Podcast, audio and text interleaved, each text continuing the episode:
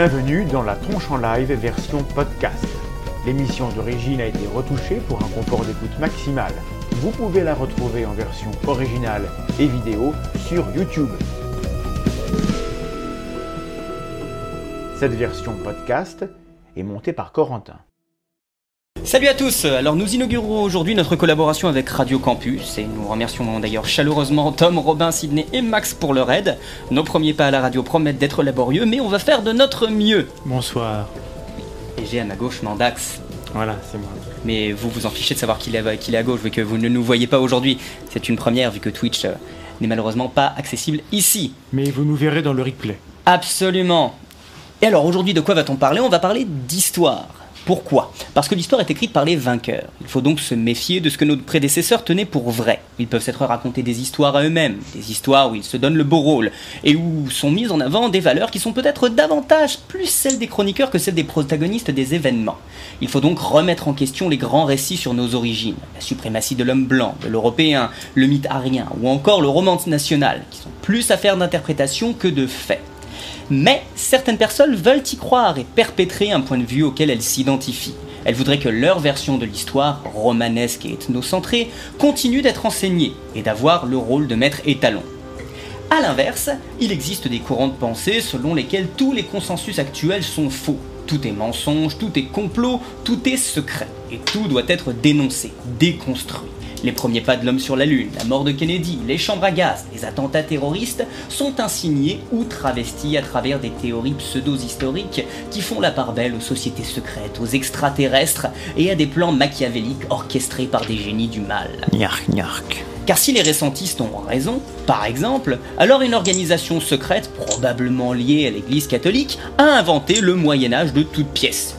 Huit siècles ont été injectés dans la chronologie de l'Europe et du monde sans que personne ne s'en soit aperçu. Il y a des gens pour croire cela, pour y trouver de la cohérence, pour y voir une meilleure explication à l'état du monde que celle donnée par le consensus des savants. Et ce soir, nous allons évoquer certaines de ces théories, avec l'histoire de France telle qu'on la racontait à l'école il y a encore quelques années, pour révéler aux élèves leurs origines gauloises. Nous verrons également les théories alternatives construites par les archéomanes, qui n'acceptent pas l'idée que les pyramides d'Égypte ou d'Amérique, ou les statues Moai, ou bien d'autres édifices impressionnants du passé aient pu être l'œuvre de civilisations qui n'avaient pas notre raffinement, évidemment supérieures d'hommes du XXIe siècle. Enfin, nous évoquerons l'histoire plus récente, toujours un peu plus délicate à regarder en face, sujette à controverse et à influence. Et nous nous demanderons comment fonctionne l'histoire, qui est une discipline scientifique et qui, à ce titre, doit produire des modèles explicatifs du passé. Pour quelles raisons devons-nous, ou devrions-nous, ne pas faire confiance aux historiens d'aujourd'hui? Et pour en parler, nous recevons Dari Beliakov, enseignant en histoire, diplômé en histoire et archéologie, chroniqueur et locataire de la chaîne YouTube Temps Mort. Bonsoir Dari. Ben, bonsoir à vous et bonsoir à tous les auditeurs euh, qui nous ont rejoints sur euh, Radio Campus euh, Nancy. Radio Campus Lorraine, oui. Absolument. Radio Campus Lorraine, autant pour moi. Ah, on a déjà des fans qui écrivent sur le chat les théories du complot cœur. Voilà. Ils savent déjà Ah de quoi ben, on va ça- parler. Ça va bien se lancer cette histoire. Non, mais on va, on va pas parler de, que de théorie du complot, on va parler de manière générale. de- Il n'y a, pas forcément un, un complot dans, dans toutes les théories euh, euh, parallèles à la- à l'histoire, n'est-ce pas? C'est ça. Ah non, ça, ça peut être euh, de, de simples incompréhensions euh, qui sont euh, énoncées par euh, d'éminents chercheurs et qui deviennent la norme, c'est tout. Par d'éminents chercheurs. Alors, Alors, je, je vais juste prendre la parole pour dire que justement, je vais très très légèrement abandonner la parole et j'invite tous les auditeurs qui ne- qui n'y sont pas à se rendre sur le chat de Radio Campus Lorraine à www.radiocampuslorraine.com slash TCHAT parce que j'y suis actuellement en direct en train de en train de vous répondre, de répondre aux questions et à tous les messages qu'on pourrait nous envoyer. Et c'est surtout Mandax qui va animer la soirée de ce soir. oui, donc ce soir c'était une première, c'est la première fois qu'on est dans les locaux de, de Radio Campus. Alors on n'est pas encore totalement au point, techniquement euh, on, s'installe, on, prend nos marques, alors on est accueilli très très très très euh, chaleureusement, mais bon, euh, techniquement il y a des limites pour les vidéos, donc il n'y aura pas de vidéo ce soir, on aura... on va enregistrer les, vidéos pour que vous ayez tout euh, dans la chaîne euh, euh, de la tranche en biais euh, très, très vite, mais ce soir ce sera uniquement de la radio, et la radio c'est bien aussi. Hein Donc Dari, euh, tu as prévu euh, ce dont tu allais nous parler, donc je te laisse euh, euh, la parole. De quoi est-ce que tu veux nous parler au début? Je pense que tu voulais parler de, de tout ce qui était le problème des, des sources et de l'origine Ah, des peuples. Alors justement, attendez, on a déjà une question très très intéressante et je Ah, pense que bon. ce sera très très bien d'en parler, euh, enfin que vous en parliez ici plutôt que moi j'y réponds dans le live. En quoi l'histoire est une discipline scientifique Est-ce que tu veux commencer par ça ou est-ce qu'on garde ça pour la fin Euh, c'est une bonne question. C'est vrai qu'on on avait prévu d'en parler un peu plus euh, pour la fin, mais si la question arrive tout de suite, on peut, on peut commencer par ça. Il n'y a, y a aucun souci. Je pense Bon. que ce sera un bon point de départ. Comme introduction, c'est pas mal. Donc euh, pourquoi est-ce que souci. pourquoi Ouais. est-ce que l'histoire c'est une science? Eh bien, l'histoire, c'est une science. euh, Alors, il y a une grosse différence et une grosse guerre entre les sciences dures, euh, telles la chimie, la physique et les maths, et les sciences dites molles, qu'on appelle plus communément les sciences humaines. S'il te plaît, oui, humaine. Voilà. hein. Non, Les mais sciences humaines dis et les sciences inhumaines, molles. c'est très connu. C'est c'est un petit peu ça, mais euh, toutes les sciences humaines tendent à devenir de plus en plus des vraies sciences, dans le sens où on va établir des théories comme peuvent le faire des physiciens. Quand des, quand des physiciens euh, font des théories sur de la, de la physique quantique, euh, c'est pas des trucs qu'ils peuvent vérifier. Et je pense que quand un historien fait une théorie sociale sur euh, la vie des paysans au XIIIe siècle en Normandie, euh, bah, sa théorie peut se vérifier autant que ne peut se vérifier la physique quantique. Je dis peut-être des grosses conneries, mais c'est comme ça que je le vois. Je pense Et, que les physiciens ne seraient pas totalement d'accord, mais on va on va dire que oui pour l'instant. Et dans, euh, et dans ces, ces théories d'histoire qui sont, qui sont mises en place, euh, il y a euh, bah, des, des faits qui sont traités, euh, qui sont découverts dans les sources. Il y a plein de textes qui sont vus de façon vraiment objective. Et, et c'est le problème, de- le problème des sources. hein. C'est toujours, Mm. on tombe sur un texte historique ou une source quelle qu'elle soit, toujours se demander qui l'a écrite, pourquoi ça a été écrit, à quelle époque, euh, quel lien l'auteur avait avec euh, le, contexte, et à partir de là, on sait si la source est viable ou pas. Et même quand le sujet principal n'est pas forcément viable, euh, tout le contexte qu'il y a autour peut permettre de, découvrir pas mal de choses sur le, contexte de l'époque. Mais tu penses bien qu'il y a des gens qui vont dire on peut pas faire d'expérience en histoire. On peut pas euh, se dire euh, je vais tester si les Mérovingiens euh, ceci cela etc. Enfin comment est-ce que bon je pense que il y a moyen de la méthodologie est un peu différente mais il y a moyen, de, tester les, hypothèses mais comment on fait? Comment on teste une hypothèse en, histoire? Bah, tout dépend du domaine dans lequel on va se placer. Parce que le, le, gros souci de l'histoire, c'est qu'il y a énormément de thèmes qu'on peut aborder. Euh, moi, je suis plutôt spécialiste en histoire et archéologie industrielle. Et euh, bah, tout bêtement, euh, quand on voit un texte qui est des, textes sur le, travail minier du XVIe siècle ou du XVIIe siècle en Alsace, où il nous explique qu'on va fondre du minerai de, de, plomb pour obtenir de l'argent. Bah, dans les textes, c'est bien beau, mais il faut le tester quand même. Et pour comprendre vraiment l'histoire, il faut faire un vrai lien entre l'histoire et l'archéo. Et justement, ces expériences peuvent se tester en archéologie. Et autant en archéologie expérimentale, essayer de refaire des choses avec les, les techniques qu'on est censé avoir à l'époque. C'est vraiment dans l'archéo expérimental que se situe l'expérimentation pour l'histoire. Alors, juste un truc qui m'étonne et je pense que les gens vont, vont sauter. Tu n'es pas en train de nous dire qu'on peut faire de l'argent avec du plomb. Non, non, non, c'est euh, je- c'est- c'est un, c'est un abus de langage. C'est-à-dire D'accord. que le, Tarif Flamel. euh, les- Parce que là on est intéressé du coup parce que là c'est une oui, découverte. non, je, je comprends bien. C'est non, c'est moi qui abuse. Mais les, les mines d'argent alsaciennes euh, sont euh, des mines de plomb. En fait, il y a 80% de, de plomb, 20% de soufre. Il y a euh, un peu moins de 1 pour 1000 d'argent. C'est pour ça que je parle de fondre du plomb pour avoir de l'argent. D'accord. C'est un pur abus de langage. Ok, et donc par rapport euh, à la- au, au texte que, que- que vous avez, il y a moyen euh, de, de faire des recoupements et même de tester à l'heure actuelle si euh, les hypothèses qu'on a sur comment ils s'y prenaient à l'époque fonctionnent. C'est ça que tu te veux dire? Ouais, en fait, le, le truc, c'est qu'on n'a pas de, de, de, de manuel ou de, de, texte qui nous dit précisément vous prenez tant de minerais de, de plomb argentifère, vous le mettez dans un four chauffé de telle façon, construit de telle façon, et euh, votre minerai emballé dans tel, euh, tel matériau, et comme ça vous allez réussir à avoir un- du minerai d'argent pur. Et euh, bah ça, on l'a pas. Tout ce qu'on a, c'est des gravures, des textes qui nous disent à peu près comment les mecs bricolaient. Mhm. Et à travers l'archéologie, on retrouve donc des artefacts. Un artefact, c'est un objet qui a été fabriqué par la main de l'homme. Faut pas y voir une Stargate ou, euh, ou un sac Nickel. hein. C'est une, une poterie, c'est un artefact. Ne, ne casse pas tous les rêves tout de suite, il est tôt. Oui, je sais, je sais, mais je, je préfère prévenir les gens. Euh, Je commence à dire, je commence à leur faire croire qu'on peut euh, obtenir de l'argent en fondant du plomb, donc Oui, je je- préfère prendre des pincettes maintenant. Je vais Oui. faire très attention. Non, ça va. Mais euh, mais en retrouvant certains artefacts, bah, on, on comble des lacunes qu'il y a dans les textes. Et euh, bah, dans le dans la fonte du minerai de plomb argentifère pour avoir de, de l'argent pur, euh, il y a des artefacts qu'on appelle des moufles, qui sont des espèces de demi-pots percés de petits trous. Et en fait, c'est des sortes de d'isolants autour desquels on va mettre le, le charbon de bois et les braises pour faire fondre le minerai de façon à ce qu'il ne soit pas mélangé au charbon et aux cendres. Mais ça, il n'y a aucun texte qui nous l'a jamais dit, et c'est sur des chantiers de fouilles qu'on a trouvé ce truc-là. Et au début, on s'est dit, mais qu'est-ce qu'ils font ces gars-là à avoir euh, une dizaine de demi-pots À quoi ça peut bien servir d'avoir un, pot coupé en deux comme ça euh, Alors, il y a LED qui s'amuse avec, Internet, ça fait du bruit. Mais du coup, euh, bon, ça, ça, ça, montre bien l'aspect, on va dire, technique et, et- et technologique et le lien entre l'archéologie et l'histoire. Mais euh, ça, tu me parles euh, par rapport à des, à des- à des process, à des, à des techniques, Ouais, à fait, des- ouais. à des usages. Mais, mais l'histoire, souvent, c'est aussi l'étude des événements.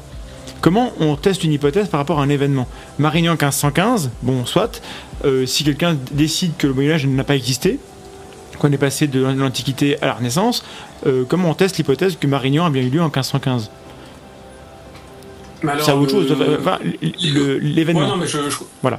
Je comprends le, je comprends l'événement. Après, contester Marignan, c'est, je pense, difficile parce que c'est une époque où il y a énormément de textes de nature très différente et d'auteurs très. Alors, pense prenons, que une- si- prenons une- un exemple plus lointain. Euh, je, je ne sais pas. euh, au premier, mais au- même, au premier enfin, siècle, en Palestine, il s'est passé des choses. Comment est-ce que euh, on vérifie qu'il s'est bien passé ce qu'on croit qu'il s'est passé à l'époque? Bah, tout dépend des choses. Euh, Il Oui. y a pas mal de, de, de faits qui peuvent être vérifiés scientifiquement. Euh, je sais pas si on parle d'un incendie de, du temple de bidule chose à tel siècle. Bah, si on va fouiller à tel endroit et qu'on pense avoir retrouvé les traces de ce temple, on aura forcément la couche de destruction et des choses qui auront brûlé. Et l'avantage des choses qui brûlent, c'est que c'est très riche en carbone, donc on peut faire des datations au carbone 14 par exemple. Donc le carbone 14, ça marche. Le carbone Ça 14, ça marche. Tu es, tu es sûr de il toi a, il y a une, euh, une marge d'erreur toujours qui est, euh, qui est placée entre 50 et 100 ans. Mhm. Donc on peut pas dire que c'est le temple a brûlé un mardi soir en euh, moins Non, 273 donc vers ça, 14 ça sert à rien alors. mais, euh, mais on est capable de dire à peu près euh, à quel siècle c'était. Et plus les technologies et plus les techniques de datation progressent, et plus on est capable de dater précisément les, les choses. Le carbone 14, je parle de celle-là parce que c'est une des plus connues. Euh, on voit ça souvent, euh, enfin quand on est néophyte, on voit le carbone 14 comme un outil de datation ultra précis. Mandax s'excite sur le carbone 14 depuis la pastille sur le sueur de Turin. Non, mais pas, pas du tout. Oui, mais ça après, euh, si on veut parler du tueur de Turin, il faut, quand on fait une datation, il faut prendre un élément représentatif de, de l'objet en lui-même. Oui, et ça, il y, y a eu- il y a eu des, des controverses, mais globalement, les mecs ont, ont fait le. Bref, on va pas revenir là-dessus, mais, mais le, le carbone 14, juste pour, pour expliquer aux gens, euh, c'est une méthode qui peut permettre de dater des objets qui remontent jusqu'à environ 50 000 ans À peu près Euh, moins alors si je ne dis pas de bêtises, à mon avis c'est pas plus. Oui, pas plus. Euh, je pourrais essayer de choper euh, un bouquin rapidement. Parce que, et puis, par exemple, pour dater, les- pour dater des, des dinosaures ou des fossiles, d'abord, il n'y a pas beaucoup de carbone dedans, mais surtout, ça marche pas, c'est beaucoup, beaucoup trop vieux. Non, ça, ça ne marche pas, ouais, mais Donc, c'est plus pour les- c'est pour ça que la, la paléontologie est, est désolidarisée de, de l'archéo en général. Voilà, donc c'est Si on dit un paléontologue qui est archéo, euh, on risque de se prendre des gadins sur la tête. Ah, donc le carbone 14, c'est pour des choses voilà, à, à échelle de, de quelques milliers d'années, on va dire. Ouais, disons, euh, à l'échelle de l'humanité, euh, normalement ça passe. Voilà. Dans, Donc- dans le sens où euh, l'humanité a atteint son stade d'évolution terminale. Si on veut. Attention à ce terme. Oui, je sais. hein, c'est, je, frappé. je vais en faire. Je, oui, je vais me faire frapper, mais c'est pas grave, j'ai l'habitude. Nous ne sommes pas à un stade terminal de. Enfin, nous sommes à l'extrémité actuelle de, du buisson de l'évolution. Euh, je me tourne vers Vlad. Est-ce qu'il y a d'autres questions sur l'aspect scientifique de l'histoire ou pas? Ça a parlé de la cliodynamique, La, un petit peu. la cliodynamique. Oui. Ah, je ne connais pas. C'est la psychohistoire en gros. La psychohistoire. La science Ceux qui prédictive. connaissent Isaac Asimov, c'est le fait de pouvoir prédire les, les- les grands événements historiques. C'est ça. Et en fait, justement, le, le bruit qui s'est activé tout à l'heure, c'est que je voulais envoyer sur le chat la vidéo dans laquelle Léo de Dirty Biology en a parlé avec Dave de, de, de Histoire Brève. Malheureusement, je n'ai pas pu envoyer de lien dans le chat. Bon, bah, on, on vous en reparlera ça, dans les liens plus tard. Euh, tu as des, des lumières là-dessus sur la, la futurologie, sur la, la, Cliodynamique. la- et la cli- cliodynamique. Mais la futurologie, ça, existe. Hein. J'avoue que ça, ça paraît très obscur pour moi, personnellement. Bon. Euh, dire que les événements du passé ne peuvent pas avoir de lien avec notre futur, euh, je pense que je pense pas que ce soit forcément vrai. Mais de là à dire qu'en connaissant parfaitement notre passé, on peut savoir ce qui va nous arriver. Et c'est comme ça que je le comprends. Alors après, je ne connais pas du tout la cliodynamique, mais quand vous m'en parlez, c'est comme ça que je l'interprète. Euh, ça me fait beaucoup penser à la psychohistoire qu'il y a dans, dans Fondation de Isaac Asimov. C'est ce que je disais. Et je trouve ça un petit peu euh, fantasmant. Je pense que la théorie du chaos s'oppose un peu à ce genre de, de rêve. euh, euh, mais bon. Je ne pense rien du tout, je ne suis pas savant dans le domaine. Enfin, on, je pense qu'on on a fait le tour sur le fait que la- l'histoire est une science parce qu'elle a une méthode. Elle a une méthode qui, qui- qui est de poser une hypothèse et de donner les moyens de, de réfuter l'hypothèse ou de la vérifier. En gros, c'est ça. ouais, tout tout à fait. Évidemment, comme toutes les sciences, elle a ses, particularités, elle a ses outils spéciaux, etc. Donc c'est pas la même chose de faire de l'histoire que de faire de la chimie.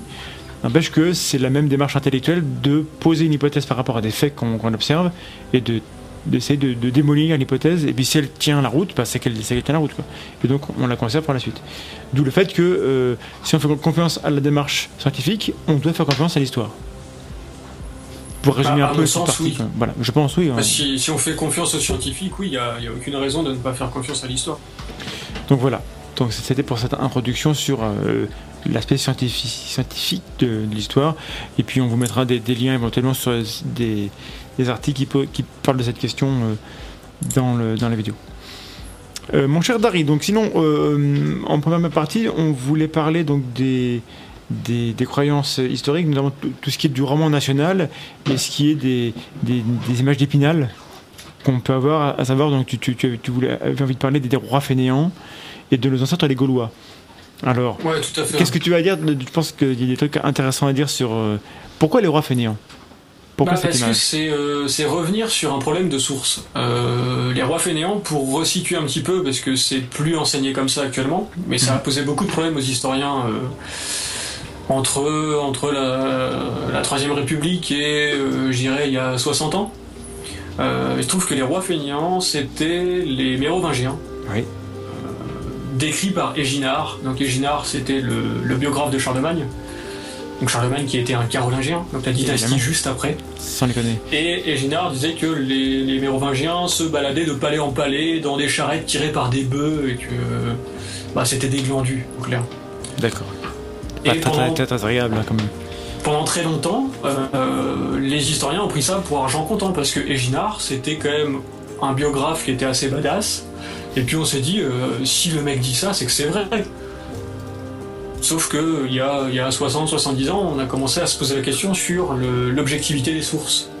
Et on s'est demandé si Éginard, puisqu'il était très proche de Charlemagne, n'avait pas cherché à légitimer la dynastie carolingienne en dénigrant la dynastie euh, précédente.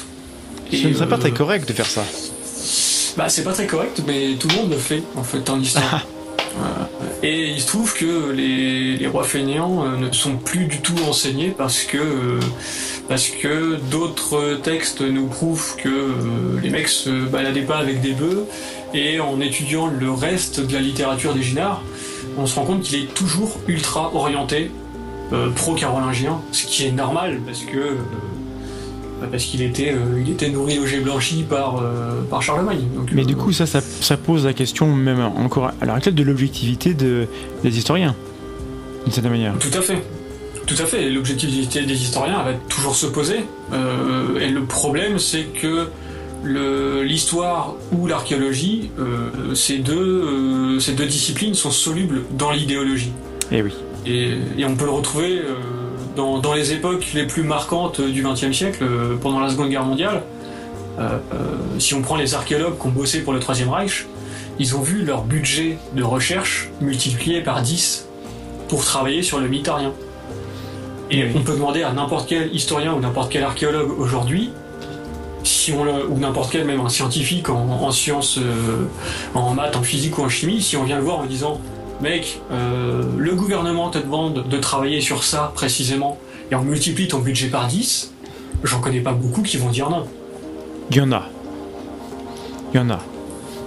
Si, Il y en si, a, si. mais. Y en a Mais c'est vrai que- évidemment- y une- il y a une- Oui. il y a une conscience morale qui est peut-être. euh, qui est, qui est peut-être. Qui, qui tend à se développer, peut-être.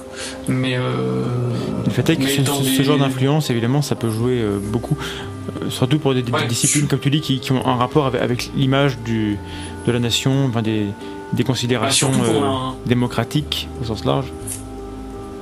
ouais, quand on a un gouvernement assez autoritaire, on peut moins facilement dire non aussi. Et oui, Certes. C'est vrai qu'en démocratie, oui, il y a peut-être des, des gens qui, qui s'opposeraient, euh, à, comme on a pu le voir euh, quand on a voulu euh, ouvrir un musée de l'identité nationale. Il y a, il y a Mais- pas mal d'historiens qui se sont opposés à l'idée parce que, parce que l'histoire ne doit pas être récupérée politiquement.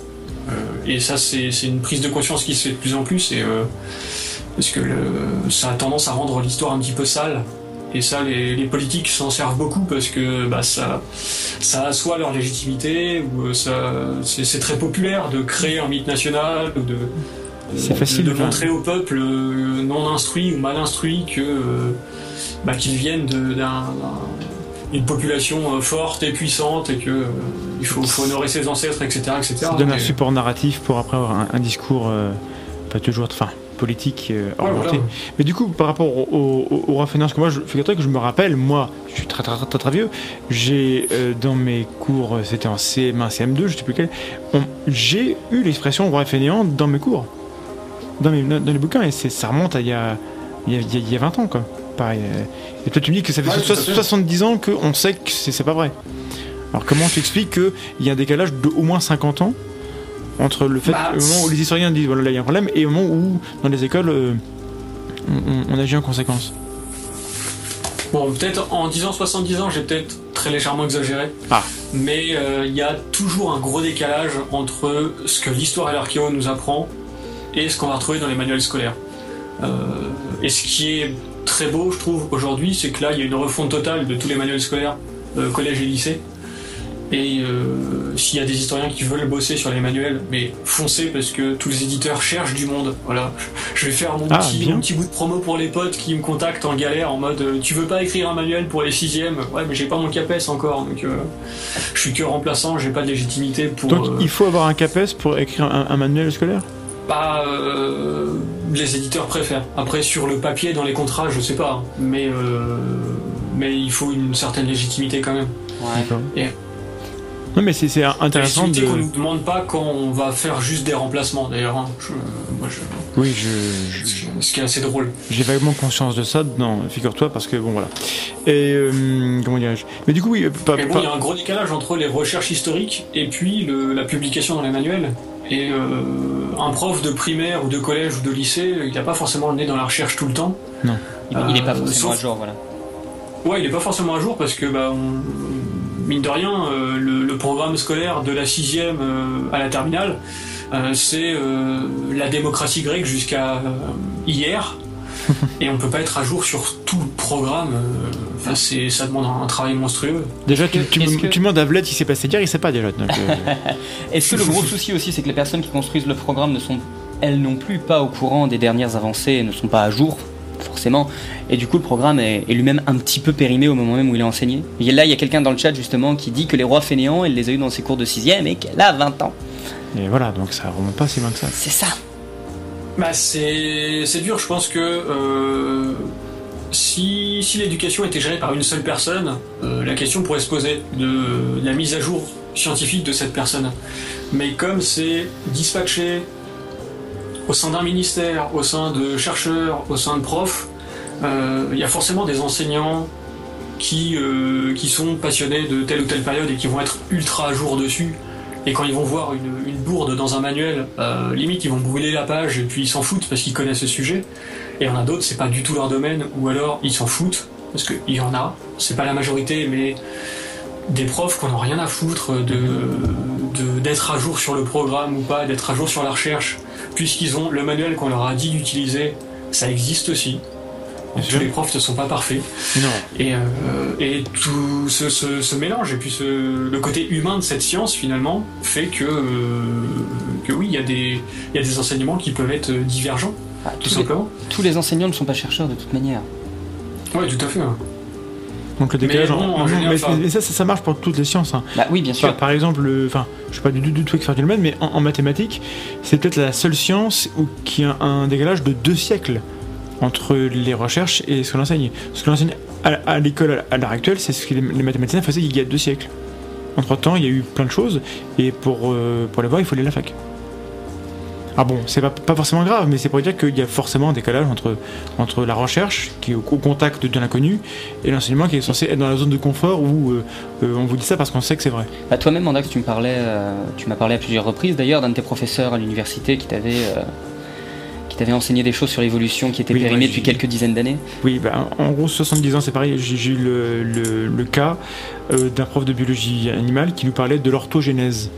L'orthogénèse, c'est l'idée qu'il y, a une or- il y a une direction dans l'évolution. Et notamment de, dans la lignée équine, chez, chez les chevaux, vous prenez le- les ancêtres des, des- des chevaux avaient 5 doigts, comme tous les, les té- té- tétrapodes, et puis maintenant ils en ont un.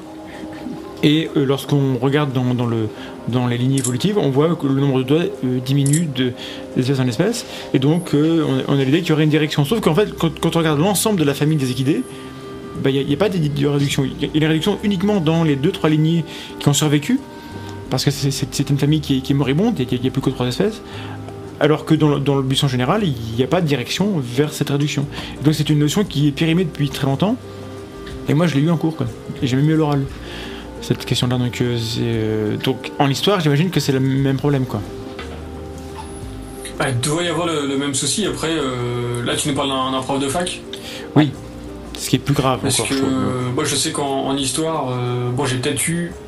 J'ai j'ai été dans une bonne fac en France et euh, où les profs se, se remettent pas mal en question et reconnaissent leurs erreurs aussi. Je pense que. Mais quand, ouais. quand sur certains sujets il y a des incertitudes, moi j'ai souvent, j'ai très souvent eu le cas de profs qui nous présentaient toutes les hypothèses, pas forcément celles que eux défendaient, Hmm. même si ils étaient clairement orientés, ça se sentait dans leur discours, mais euh, ils prenaient le temps quand même de nous exposer toutes les thèses qui étaient actuellement défendues en fait euh, sur le dans le domaine de, de la recherche. quoi. Mais est-ce Ah, que, je- est-ce que ça, euh, du coup, est-ce que ça, c'est un truc qu'on peut faire à l'école? Autant à la fac, évidemment, comme je veux dire, on est au contact de ce que, de ce que fait la recherche, donc donc au contact de l'inconnu.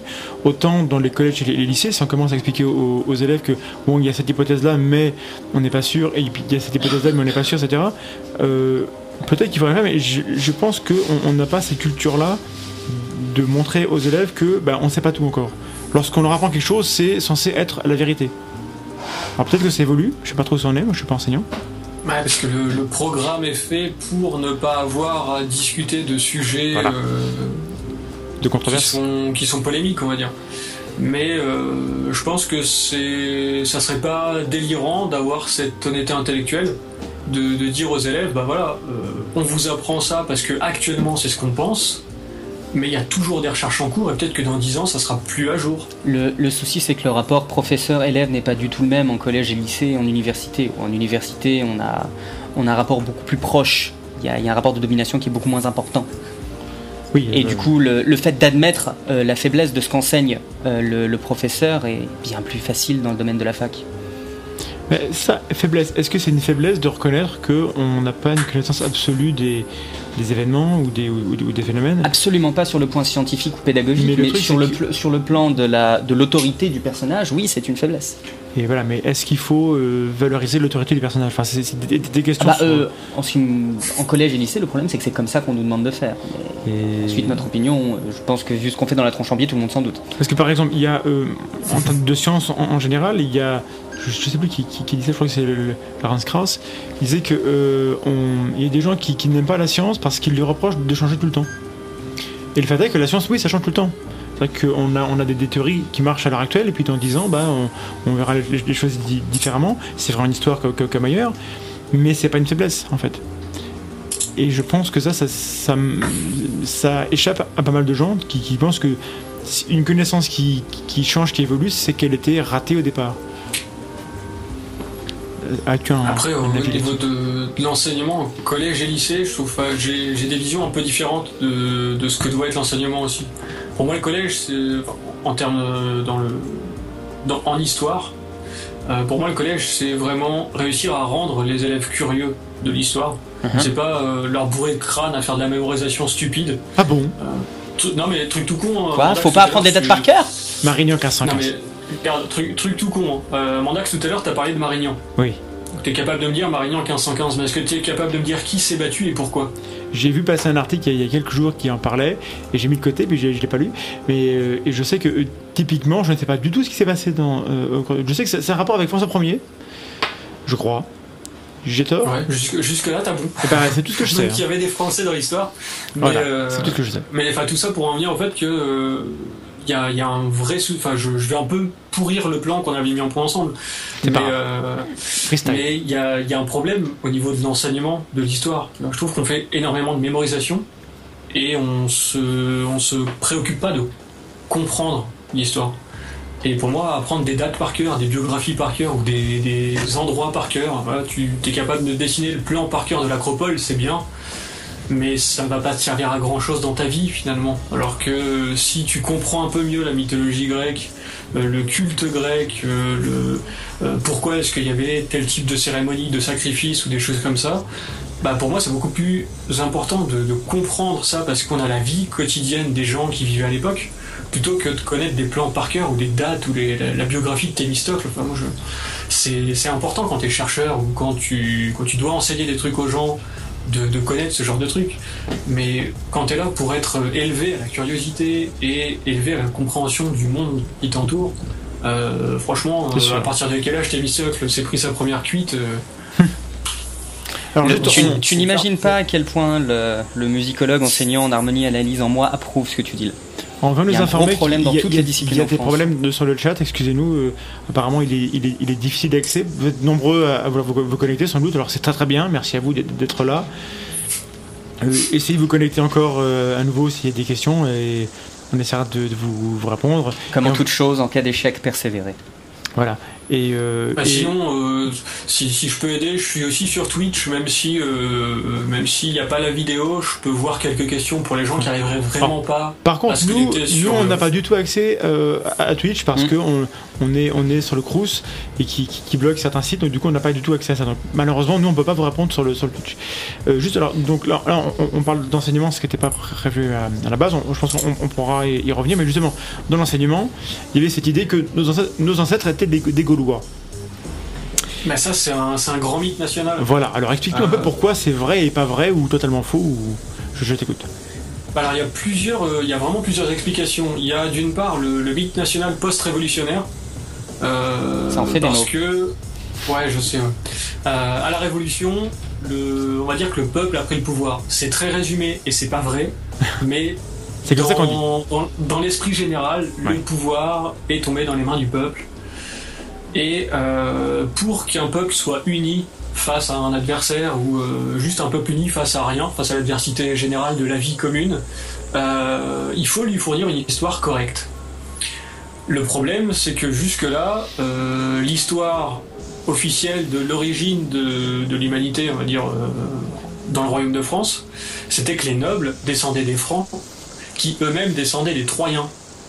Il y a un Troyen qui s'appelait Francision, qui, comme par hasard, s'est installé en Francie occidentale, et ça a donné naissance à toute la lignée des Mérovingiens, puis... euh, enfin, c'est un Ouais. truc un petit peu, un Donc, petit peu étrange, hein, on est d'accord L'histoire du monde, c'est l'histoire des nobles à l'époque. Bah, c'était clairement ça à l'époque. Et, c'est un petit peu ce que euh, fait toujours, euh, ce que font toujours les, des Laurent Dutch et des Stéphane Bern, me semble-t-il. Ouais, ouais. C'est pas, que si je, je, Stéphane vais cracher des hein. noms, mais j'ai l'impression que euh, souvent ça, ça se résume à ça. C'est les grands de ce monde qui, qui sont à l'origine de tout. Bah, je, je pense pas que Stéphane Bern estime que les grands de ce monde sont à l'origine de tout, Non, non, mais, mais c'est comme on parle souvent des grandes de, de ce monde dans les textes, parce que les textes sont écrits pour les riches, eh oui, par les riches, ou euh, pour les riches par les clercs, ou pour l'Église par l'Église. enfin, la lutte des classes, Forcément, on parle des mecs euh, qui ont une certaine renommée. Et euh, il y a toujours des, des ragots assez, assez marrants. Mais, euh, mais à la Révolution, on s'est dit, ben, il faut, faut retrouver des ancêtres qui ne soient pas liés à la noblesse française. D'accord. Et les, les ancêtres qu'on avait, euh, qui étaient ni liés, à la, ni liés à la noblesse française, donc euh, pas des Francs, euh, pas des Romains, pas des Grecs, et ben c'est les Gaulois. Un Et truc, les bi- Gaulois, un truc en bien de chez nous. Voilà. C'est ça. Bah bien de chez nous, oui et non, parce que les Gaulois, c'est ni plus ni moins que des Celtes, et les Celtes, ils étaient partout en Europe. Donc donc c'est sympa. Mais c'est pas totalement vrai. Enfin, la France actuelle, elle a, connu des vagues d'immigration massive. Et enfin, c'est lié à la géographie tout simplement. Je pense que on situe souvent l'origine de l'humanité en Mésopotamie, euh, enfin l'origine de l'homme euh, euh, qui va fabriquer des choses, de l'agriculture, tout ça. Enfin, la Mésopotamie qui est vraiment un berceau de civilisation, Mhm. pour euh, ne pas faire de, de trop gros mots. Euh, et forcément, bah, un, un berceau, ça veut dire que les gens vont se barrer de ce berceau pour aller euh, essaimer un petit peu partout euh, la civilisation en elle-même.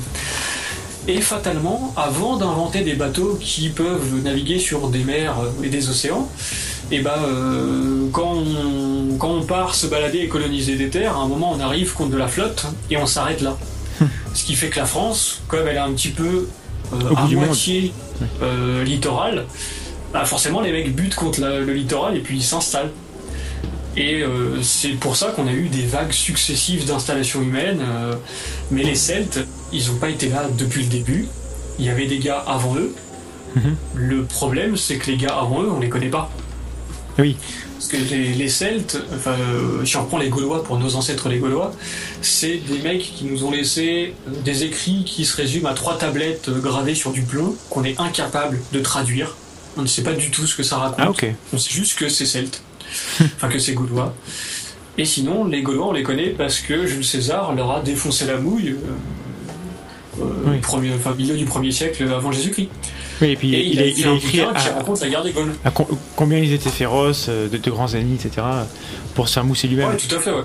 Bah, en même temps, euh, quand, quand tu arrives à, vaincre une population entière, si tu dis, ouais, les mecs ils s'habillaient avec des peaux de bêtes et puis euh, on leur, on leur soufflait dessus, ils tombaient, ça diminue vachement ton prestige quand tu veux t'instaurer comme le taulier d'un empire. en fait. C'est ça. Donc, je dis pas que les Gaulois c'était pas des guerriers euh, sérieux, parce que ça serait mentir à leur sujet. Après, encore une fois, c'est C'est le problème des sources, une c'est- question de ouais. l'objectivité de la source. Voilà. Et c'est ce qu'on disait, l'histoire a été écrite par les vainqueurs. Évidemment, le récit que Jules César a fait est typiquement celui qu'on pouvait attendre d'un vainqueur de, de celui qui, est venu vaincre Clairement, les, mais à côté de ça, euh, on, peut, on peut trouver des, des éléments dans la guerre des Gaules qui sont, qui sont véridiques et vérifiés à travers l'archéo. Mhm. Mais le truc, c'est que les Gaulois, bah, ils, sont, ils, sont nommés, euh, ils sont nommés dans la guerre des Gaules. Euh, Jules César explique que eux-mêmes entre eux se donnent des noms différents. Oui. Euh, ils, nomment, euh, ils nomment les tribus, etc. etc. Mais euh, il- on n'a jamais un seul texte qui nous parle de ce qu'il y avait avant. D'accord. Et donc même Et nous, à la on, un- on ignore, on ignore ça. Bah euh, ouais, on, on sait qu'il y avait les hommes du néolithique, mais si on si on veut faire euh, si on veut faire un bouquin ou un mythe national sur nos ancêtres, les hommes du néolithique, Certes. c'est ça pue un peu. Enfin Oui. c'est pas glamour. Alors que nos ancêtres les Gaulois, eh ben il y a il y a une, une affiliation à un peuple qui a vraiment existé, un peuple en plus qui a été euh, qui s'est bien défendu contre l'envahisseur, Mhm. un peuple qui a bien bataillé. Enfin, il y a, il y a toute une, une imagerie populaire qui peut se créer autour parce que ce peuple a un nom. Il y a une dimension Et- mimétique aussi.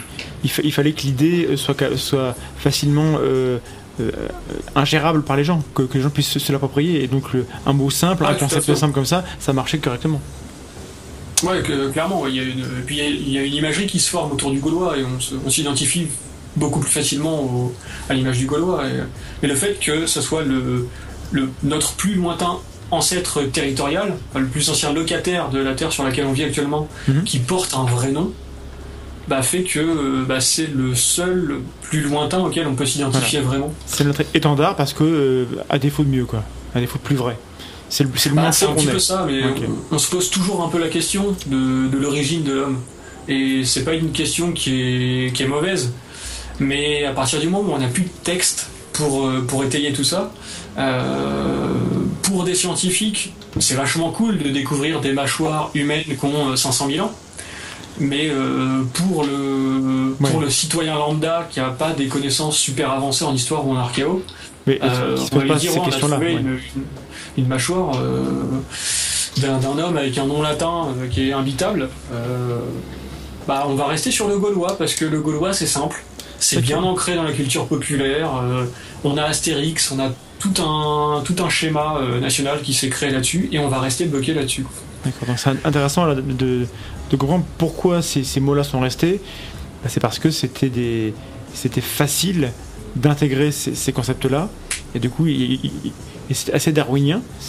j'ai- J'aime bien ces, notions-là. Le fait que voilà, si on, parle de nos ancêtres les Gaulois, c'est parce que c'est le concept qui était le plus simple et qui avait le plus de chances d'être transmis de génération en génération. Et c'est pour ça qu'il est, devenu un, élément central de, cette histoire qu'on qu'on se racontait. Et je vais juste euh, un petit mot euh, à propos du chat. Apparemment, les gens qui veulent se connecter, ça marche mieux avec Chrome qu'avec euh, les autres euh, navigateurs. Oui, il semblerait. Donc euh, essayez avec Chrome. Je propose qu'on passe à la deuxième partie de- du, du programme, sauf si tu veux conclure ou revenir sur ce qu'on vient de dire, Dari. On, peut totalement euh, partir sur, le, sur la suite, hein. il n'y a, y a aucune, là, euh, il y a aucune. La- Parce que l'heure avance un peu, donc la, la- la suite c'était pour, pour parler. Donc, euh, on, on vous a parlé un peu de, de l'histoire telle qu'elle est- elle était enseignée, telle qu'on la pratique, etc. Et puis de comment dans le passé on a eu des, des choses un, un petit peu où on s'est arrangé avec les faits pour raconter des, des histoires. Et encore à l'heure actuelle, on, on a pas mal de, de- de choses, des gens qu'on appelle des archéomanes. C'est-à-dire, c'est pas des archéologues, c'est des gens qui sont passionnés par l'archéologie et qui se racontent, et qui se racontent un, peu des, histoires à l'heure actuelle. Et donc, on a beaucoup de, de documentaires, et Dari pourra nous en parler parce que je pense qu'il a des choses prévues là-dessus, euh, des, des- bouquins et, plein de choses, de gens qui sont pas dans le métier, ou plus ou moins dans le métier, mais pas vraiment dans le, dans la, le courant mainstream de, de- de ces, de ces disciplines, et qui ont des théories à eux sur les pyramides, sur l'Atlantide, sur pas mal de choses. Et donc, euh, on va parler un peu de ça. Donc, si vous avez, si vous avez des, des questions par rapport à ça, euh, lâchez-vous dans, le- dans le chat. Et je vais demander à, à Dari de nous, parler un peu de tout ce qui se raconte sur les, les pyramides, par exemple. Bah déjà, avant de, avant de partir sur le, le sujet des pyramides, euh, juste revenir sur euh, ce que tu as dit au niveau des, des gens qui étaient passionnés d'archéologie, euh, mais sans forcément être des, de grands chercheurs. Je sais plus comment exactement tu as, balancé la phrase, j'ai dit les, les archéomanes. Mais, euh, mais on peut être totalement passionné en archéologie sans être pour autant archéomane. Et, juste, rigoureux, euh, oui c'est vrai. pas- Ouais, tout à fait. Ouais. Euh, on le voit sur euh, tous les chantiers d'archéologie programmée, c'est euh, c'est rempli de bénévoles qui viennent parce qu'ils aiment ça. Et euh, Bien ils, sûr. ils utilisent les méthodes, justement des méthodes scientifiques d'archéologie, de relever, de. Et, euh, et c'est pas parce qu'ils vont voir une pierre bizarre qu'ils vont se dire que ça a été forgé par des extraterrestres il y a 5000 ans. Euh, tout ça parce que ça a une forme bizarre. Des fois, euh, la chance ou le hasard fait qu'il y a des pierres qui ont des formes bizarres. Et, euh, On, on a une question dans le, dans le chat que je, Ouais. je laisse à, à ta, je laisse à, à ton expertise. Est-ce qu'en histoire le mot théorie a le même sens que dans les autres, autres sciences? Euh, c'est c'est une bonne question. Euh, J'ai envie de répondre oui. Je dirais pareil. C'est ce que je répondrai aussi. Voilà, on a un consensus. Et le fait est que lor- lorsqu'on parle de, par exemple, de théorie des an- anciens astronautes, en fait c'est pas vraiment une théorie. Bah, c'est une hypothèse. C'est Voilà. une hypothèse euh, et elle n'est pas, elle est pas vérifiée. On parle de, de théorie lorsque c'est quelque chose qui au moins passe un, certain- un D'ailleurs- certain cap Je me, dans le process. je me pose une question, est-ce que le terme est le même en anglais? Parce qu'on voit l'exemple avec la théorie des genres, qui est une très très mauvaise traduction des gender studies, euh, qui sont donc les études de genre, et ça c'est bien plus, euh, c'est bien plus Le problème, accurate. le problème de euh, l'anglais, c'est que le mot, correspondante. le mot théorie en anglais est, est plus couramment utilisé qu'en français. Mm. Il y a cette, cette- cette idée de- d'hypothèse, de, de, de choses pas du, du tout avérées. Mm. En français, on- on- le mot théorie est utilisé comme ça, mais moins souvent qu'en anglais. Mm. Du coup, il y a plus de, de mauvaise utilisation en anglais, je pense, du, du terme. Mais du coup, ça répond pas à ma question. Est-ce que la, est-ce que la théorie des anciens astronautes a le même nom en anglais? Euh, oui, je crois. Perso, j'en sais absolument rien. Euh, Euh, mais euh, le, le souci avec l'anglais, c'est qu'il y a eu des, des courants de pensée un peu divergents en histoire et en archéo chez les anglo-saxons.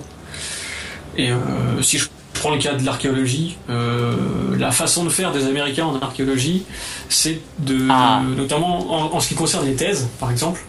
Euh, admettons, il y a euh, un prof qui va faire sa thèse sur, euh, sur des villas romaines. Alors, je vais te va- couper pour donner la réponse. En anglais, on dit Ancient Astronaut Hypothesis, donc l'hypothèse des anciens astronautes, ce qui est bien plus correspondant avec ce Ah. que c'est en réalité au final. Ça, c'est la page Wikipédia, Oui, mais qui, est donc, qui est bien faite, En comme toutes les général. pages Wikipédia en général. voilà. Mais je pense que dans les documentaires, on parle bien de théorie. Et on a tort de le faire, mais je pense qu'ils le font. Donc euh, je te laisse euh, reprendre. Euh, du coup, euh, prenons un, prof de fac, euh, d'université euh, aux, États-Unis. Admettons qu'il ait fait une thèse sur des villas romaines. Il a pris un, échantillon de 100 villas romaines. Et sur ces 100 villas, il y en a 7 qui ne correspondent pas à son schéma. La statistique veut que sa thèse soit quand même crédible et vérifiée scientifiquement parce que bah, ça reste des sciences humaines, donc il peut y avoir des trucs qui ne collent pas, Mhm. mais Oui, sa sûr. thèse se confirme. Statistiquement, il y a Et toujours le- un- une marge d'erreur dans à tout- toute théorie, même, même celle qui Tout fonctionne. à fait. Et le, le courant de pensée qui est né avec euh, ce qu'on a appelé la, la New Archaeology dans les années 60-70, euh, c'était euh, des étudiants qui reprenaient ces thèses et qui, sur les, les sept villas qui ne correspondaient pas au schéma, démontaient la thèse du prof. Et c'est un, c'est un point de vue euh, en histoire et en archéo qui est très très anglo-saxon, qui se fait énormément. Euh, Donc c'est une démarche hyper critique. qu'en- qu'en en France, on a tendance à trouver un petit peu sale. Ouais. mais qui peut parfois mettre des, en évidence des choses importantes quand même. Des, schémas de construction qui peuvent se retrouver, des, des, justement des bouts de théorie. Tout n'est pas forcément bon à chaque fois, mais euh, il y a des idées intéressantes qui en sortent par moment. Cette envie justement de, détruire un petit peu la théorie bien construite, ça a amené à faire tomber pas mal de paradigmes en histoire euh, sur ces euh, 50 dernières années. D'accord. Et donc, euh, dans les théories ou hypothèses les plus, les plus célèbres et les plus farfelues, je pense que les gens se rappelleront de euh, Stargate. Et, Par exemple, ouais. qui, qui a, qui, a, qui a vulgarisé le, des, des- des choses qui existent depuis les années 60. hein. je crois que c'est 63 avec euh, von Däniken. Euh, donc cette théorie qui voudrait que la plupart des grands euh, euh, édifices du passé lointain pour lesquels on n'a évidemment aucune trace écrite, ou très peu, enfin même, si des traces écrites chez les, les Égyptiens. En tout cas, il y a mm, voilà, cette idée que euh, les peuples anciens seraient incapables euh, d'avoir construit eux-mêmes ces, choses-là, qu'il aurait fallu qu'il y ait une technologie euh, qui dépasse même ce qu'on a à l'heure actuelle. Voilà, donc après, il y a plein plein d'hypothèses ad hoc qui, viennent là-dessus. Et donc, c'est ce qu'on appelle l'hypothèse des anciens astronautes, qui ferait qu'il y aurait un peuple différent du peuple humain, donc extraterrestre éventuellement. Voilà, donc euh, est-ce que là-dessus, euh, tu, tu peux nous résumer un, un peu ce qui se dit, et éventuellement nous dire s'il y a des choses nouvelles ces dernières années euh, à ce sujet-là qui, qui sont publiées ou qui, ou qui se disent? Il semblerait que sur certains sites, on retrouve Ancient Astronaut Theory, sauf que ce sont des sites conspirationnistes. C'est ça. Donc c'est pas tellement étonnant. Les gens qui y croient appellent ça une théorie. C'est, c'est, c'est- ça se tient, hein Voilà. Sauf que Bah, c'est pas étonnant. voilà, c'est ça. Disons que tout comme euh, Jules César voulait nous faire croire que les Gaulois étaient, euh, étaient, euh, étaient des guerriers farouches et imbattables pour augmenter son prestige, les conspirationnistes essaient de nous faire croire qu'il y avait vraiment des extraterrestres pour, euh, pour dire que eux ont compris comment fonctionne le monde et comment fonctionne l'univers, il faut les suivre et leur donner beaucoup d'argent. Et c'est souvent le problème avec les cas, il faut, conspirationnistes. acheter leur, Ouais. leur- leur bouquin. Tu vois, un- tout, tout bête, un, un conspirationniste comme si j'avais un du Rif. Euh, le Christ cosmique, le grand monarque qu'on a découvert à Bucarach. Euh, J'ai jamais vu de vidéo dans lesquelles il réclamait de l'argent. Donc ce qu'il fait ne me dérange pas tant que ça. Oui. Mais des personnes qui, euh, je vais les citer parce que de toute façon on va savoir que je parle d'eux, mais des personnes comme Grimaud ou Poyard Ah, qui réalisent. ça y est. des- Bah oui, oui, le, le- le mot est lancé, la révélation des pyramides. Des personnes comme Grimaud et Poyard euh, qui réalisent des documentaires extrêmement bien réalisés, dans lesquels il y a des moyens, ça c'est indéniable, mais euh, dans, dans lesquels le- le- la forme scientifique euh, est relativement bien à sens unique en choisissant des spécialistes euh, qui ne connaissent absolument rien à l'histoire. C'est assez sale. Et quand derrière il réclament de l'argent, bon, faut bien qu'ils vivent. Je vais pas cracher sur les gens qui essaient de faire du pognon parce que les gens en ont besoin. Après, quand c'est des personnes qui réclament de l'argent et qui ont été euh, affiliées à des associations qu'on a qualifiées comme sectes en France, ça a tendance à m'énerver un petit peu plus.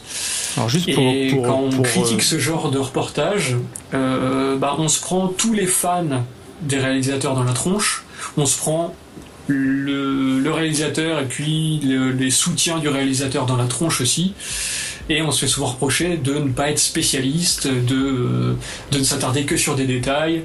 Alors, Et ça tombe bien, dans la tronche on y est. Et Voilà. euh, donc juste pour, pour expliquer à ceux qui ne savent pas, donc Jacques Grimaud est l'auteur d'un bouquin qui s'appelle La révélation des, La révélation des pyramides, et euh, il y a eu un documentaire, enfin une série de documentaires euh, qui est prévue Édifiante. euh, pour voilà pour vulgariser son, son message. Alors évidemment dans le du documentaire, il ne révèle pas le fameux l'histoire, mais en gros c'est quelqu'un qui prétend qu'il connaît la date de la fin du, de la fin du monde, si on veut résumer. Et petit comme, peu ça, oui. comme à peu près tous ceux Voilà. qui l'ont affirmé avant lui. et, et qui prétend donc qu'il a la, la preuve que les pyramides n'ont pas pu être construites à l'époque où euh, on- les égyptologues estiment qu'elles ont été construites, qui, qui est persuadé que ce ne sont pas des humains, mais des, ce qu'il appelle les anciens. Et, Non, et les bâtisseurs. les bâtisseurs, voilà. Il, il dit pas forcément qu'ils sont pas humains, et c'est là-dedans qu'il est assez malin Oui, dans c'est ça. Il est toujours entre deux autres, toujours euh, euh, ja- jamais vraiment euh, à franchir la ligne. Et c'est assez habile de, de sa part. Sauf que justement, le problème c'est que en fait, il ne dit rien parce que lorsqu'on lui demande ce qu'il veut dire, il dit, il dit que le monde n'est pas prêt pour son message. Ce qui est un petit peu gros, grossier, je trouve. Parce que euh, on est vachement prêt. Regarde, on est là. On est, on est. Et du coup, ce monsieur, je vais parler avec lui sur Facebook il y a, il y a quelques jours. Je l'ai invité. Il m'a dit qu'il avait pas peur de, débattre, etc. Sauf qu'il n'a pas réussi à me rajouter comme ami sur Facebook. Donc euh, on a beaucoup de mal à, communiquer. Il ne maîtrise pas totalement euh, Internet, hein, c'est ce qu'il dit. Donc je pense que si un, jour il réussit, si, l'un de ses amis nous entend et s'il réussit à nous mettre en contact, eh bien on discutera avec lui volontiers de sa méthode. On n'est pas là pour juger le, contenu, moi je ne suis pas rien, mais dans la manière dont il, a de, de prendre des éléments et d'en tirer une conclusion, moi ça me pose de gros problèmes, même sans être historien.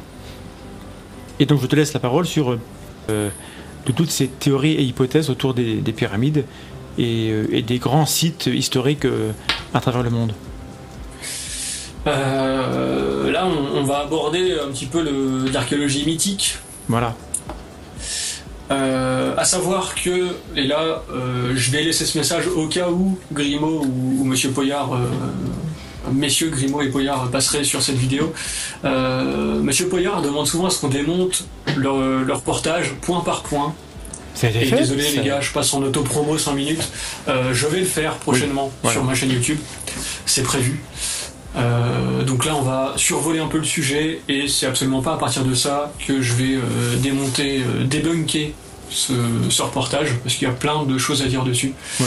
Mais euh, c'est vrai qu'on on a tendance, en voyant ce reportage, à penser que puisque l'humanité, enfin, puisque les hommes qui ont fabriqué ces monuments d'après les thèses officielles de, de l'égyptologie, puisque ces, ces gars ont fait ça il y a 5000 ans, c'est pas possible qu'ils les aient fait parce qu'il y a 5000 ans, ils n'avaient pas d'outils. Voilà. C'était l'âge du Moi, je cuivre, pars hein, du c'est principe, ça. hein. pour, euh, pour contrer un peu cet argument, je pars du principe que euh, aujourd'hui, on a une technologie euh, à ras-bord. Enfin, euh, euh, on peut pas se balader sans, sans smartphone, sans PC, sans quoi que ce soit. Mais tu me demandes de planter du blé et de le moissonner à la bonne période. Je crois que je suis incapable de le faire. Euh, tu me demandes de repérer des constellations euh, comme ça. J'ai pas été élevé avec. Et je pense que quand une population euh, n'a comme loisir que l'observation des étoiles, l'observation des astres en général, euh, l'art manuel, tout, ce qui est manuel, parce que bah, fi- finalement, euh, t'as peut-être des jeux de société, mais t'as pas grand-chose d'autre à foutre de ta vie que traîner sur Facebook pendant 12 heures par jour. Euh, bah forcément, tu vas développer une, une intelligence euh, manuelle et puis euh, d'observation, je dirais. C'est peut-être moche comme terme, hein. vous avez peut-être des, des meilleurs termes que moi. Non, mais on pour t'écoute, on t'écoute. Mais euh. On, on est très compétent en termes de Facebook, la. Voilà. La technologie crée une, une fainéantise intellectuelle, je pense. Et c'est pas parce que des mecs il y a 5000 ans étaient capables de réfléchir à la meilleure manière de transporter un truc euh, très lourd sur une certaine distance et puis à le faire grimper, euh, à, à le traîner, euh, que c'est pas parce que nous on, on sait pas comment le faire aujourd'hui que les gars étaient pas capables de le faire. Et, et sans technologie, aujourd'hui, on est beaucoup on plus fort en, en sudoku maintenant qu'à l'époque. Hein. C'est pareil. Donc, euh, Oui, le, le sudoku d'époque, c'était comment transporter une statue Moai de, de 50 tonnes euh, à travers une île. Ce qu'aujourd'hui, on ne sait plus faire. Parce qu'on n'a pas pris le temps d'essayer. Le gros souci qu'on a aujourd'hui quand on veut expliquer ce genre de fait et quand on voit ces documentaires un petit peu, euh, je vais pas dire complotistes parce que euh, il nous dit pas que c'est les Illuminati qui dominent le monde avec les pyramides. Mais c'est l'idée euh, qui, qui, derrière est quand même ressemble à ça. Hein. Documentaires un peu un peu mystiques, Mhm. ils ils essaient de comprendre les méthodes anciennes avec nos points de vue actuels. Mais quand tu vas demander à un ingénieur qui a qui a qui a aidé à la fabrication de la, je sais plus quelle place à Berlin, le gars dans sa tête, il peut pas réfléchir comme un, un, un- un architecte égyptien. Parce que dans sa tête, il a tous les problèmes de rendement, de respect du travailleur, de, euh, de- des salaires, des coûts que ça a. Mhm. Euh, et il n'y avait pas du tout ce, ce, enfin, ce problème devait se poser à l'époque, mais pas selon les, les mêmes références. Oui, les contraintes étaient, étaient différentes. C'est, admettons, enfin, faut, faut vraiment réussir à se mettre à la place des gars. Si les pyramides sont vraiment des tombeaux de pharaons, c'est des tombeaux de mecs qui devenaient divins. Donc à partir du moment où moi, pauvre ouvrier, je vais être engagé pour euh, démonter des pierres avec euh, une pierre et un burin pour euh, créer le tombeau d'un mec qui va rejoindre les dieux. Et même si je meurs au boulot, bah c'est triste, mais je vais quand même avoir une bonne place aux côtés d'un gars qui va devenir un semi-dieu quoi. Et, Mhm. euh, et même si euh, ouais c'est galère de traîner des blocs qui d'après le reportage font la taille de grosses berlines, j'adore la précision de cette euh, de, de cette de cette norme. Hein. plusieurs grosses berlines à chaque fois, c'est assez impressionnant. Donc euh, si, si les, les gars euh, sont capables de suer à la tâche pour traîner des blocs comme ça, c'est qu'il y a une raison. Et la raison, elle n'est pas que technique, il y a une raison morale derrière. Parce ça, que, voilà. tout, le, tout le reportage n'en parle pas. Ils veulent nous faire croire que euh, les pyramides ne peut pas être uniquement un tombeau de roi parce que c'est pas euh, c'est pas raisonnable de, de- de déployer autant d'efforts pour, pour, pour un tel but. Mais euh, comme, comme tu dis, l'état d'esprit des gens d'époque euh, était pas le même. Et euh, ra- rappelons-nous qu'il y a mille ans, les gens allaient mourir pour les croisades. Et y a- il y a- et à l'heure actuelle, il y a des gens qui vont encore mourir pour euh, qui sont explosés pour, pour, pour, pour des idées. Ouais, tout à fait. Et puis Et donc, quand voilà. on regarde les, les temples, les temples sur l'acropole, euh, le Colisée. Euh, le Colisée, on a beau être euh, 5000 ans plus tard, on va pas me dire que la technologie a été exceptionnelle à l'époque de l'Empire romain. Quoi. Fabriquer le Colisée, ça doit être peut-être hautement plus galère à faire qu'une pyramide en termes de technique. Ah, oui, Parce euh, qu'il y avait des, il y avait des monts de charge pour, euh, pour amener les, les gladiateurs ou les, bêtes plus à l'intérieur sophistiqué. du Colisée. oui. Le, le Colisée à l'époque était étanche parce qu'on on recréait des combats, euh, des nomachis, donc des combats Ouais. navals, sur, euh, à l'intérieur. Bah, c'est vraiment. Il y a Et- tout un tas de trucs à prendre en compte. euh. Et bêtement, il y a quand même un, un truc euh, relativement simple, je pense, euh, enfin, qu'il faut rappeler, c'est que la pyramide, c'est quand même la forme la plus simple possible. Et que si, Bah, les, bâtiments, si les bâtiments actuels les plus anciens encore debout sont des pyramides, c'est parce que c'est la forme qui tient le plus. Donc il y a peut-être eu des bâtiments encore mieux foutus, plus anciens, mais euh, ils ont disparu. Parce que ceux qui restent, c'est forcément ceux, et là encore c'est darwinien, ceux qui restent, bah, c'est ceux qui, qui- qui, par définition vont résister au temps. Et donc la forme qui résiste le, plus, le mieux au temps, c'est la forme la plus simple, c'est celle qui a, qui a le, qui a le- le- le moins d'aspérité, qui, est la plus compacte. Euh, évidemment, la, la forme pyramidale est la, est la gagnante de, de l'histoire. Donc c'est pas étonnant que les plus anciens bâtiments soient ceux-là. Bah, clairement, enfin, le, le tas, c'est quand même la forme de base. hein, Voilà, le tas. Merci, tu parce que c'est ni plus ni moins qu'un gros tas de pierres. hein. Même si c'est Attention, attention à la manière dont tu t'exprimes quand même, hein, parce que ça va pas le Oui, faire. non, mais c'est très bien rangé. Bon, mais, ça va. euh, C'est vrai qu'on on m'a dit qu'on employait parfois un vocabulaire un petit peu trop fleuri et difficile à comprendre. Gros tas. Bon. Non, gros, gros tas bien rangé. Pyramide, deux mais- points, gros tas bien rangé, merci. les, les dernières recherches qu'on a, qu'on a sur les pyramides, euh, on ne sait pas encore si elles sont aussi bien rangées à l'intérieur qu'à l'extérieur. Parce que quand on voit, les- quand on voit la pyramide de l'extérieur, euh, bah, tous les blocs sont plutôt bien alignés, faut dire ce qui est. Mhm. Mais on n'a aucune certitude sur le fait que l'intérieur de la pyramide, ça soit pas des déblais Oui, ils ont empilé, etc. balancés ouais. n'importe comment. Bien sûr. Et, euh, et ça, c'est un truc qu'on ne pourra savoir que si un jour on fouille la pyramide, mais il faudrait la démonter. Et ça, je pense que l'Égypte ne sera pas d'accord. Oh, Euh, ils sont chiants, ils sont chiants ces Égyptiens. Aucun respect. Je, je vais pas, je vais pas tenter de, de- de demander l'accord pour démonter un bout de pyramide. hein. Je pense que je vais me faire envoyer chier. Mais, euh, mais ça serait le seul moyen pour découvrir comment c'est vraiment à l'intérieur. Alors, par exemple, question. Euh, dans, dans ce genre de, théorie, on nous, a- on nous affirme que le sphinx, en fait, aurait 40 000 ans, que sais-je. Euh, comment est-ce qu'on est sûr que le sphinx a. Alors, d'abord, quel âge a le sphinx? Moi, je ne sais pas. Et, enfin, en tout cas, dans, dans la- l'acception actuelle.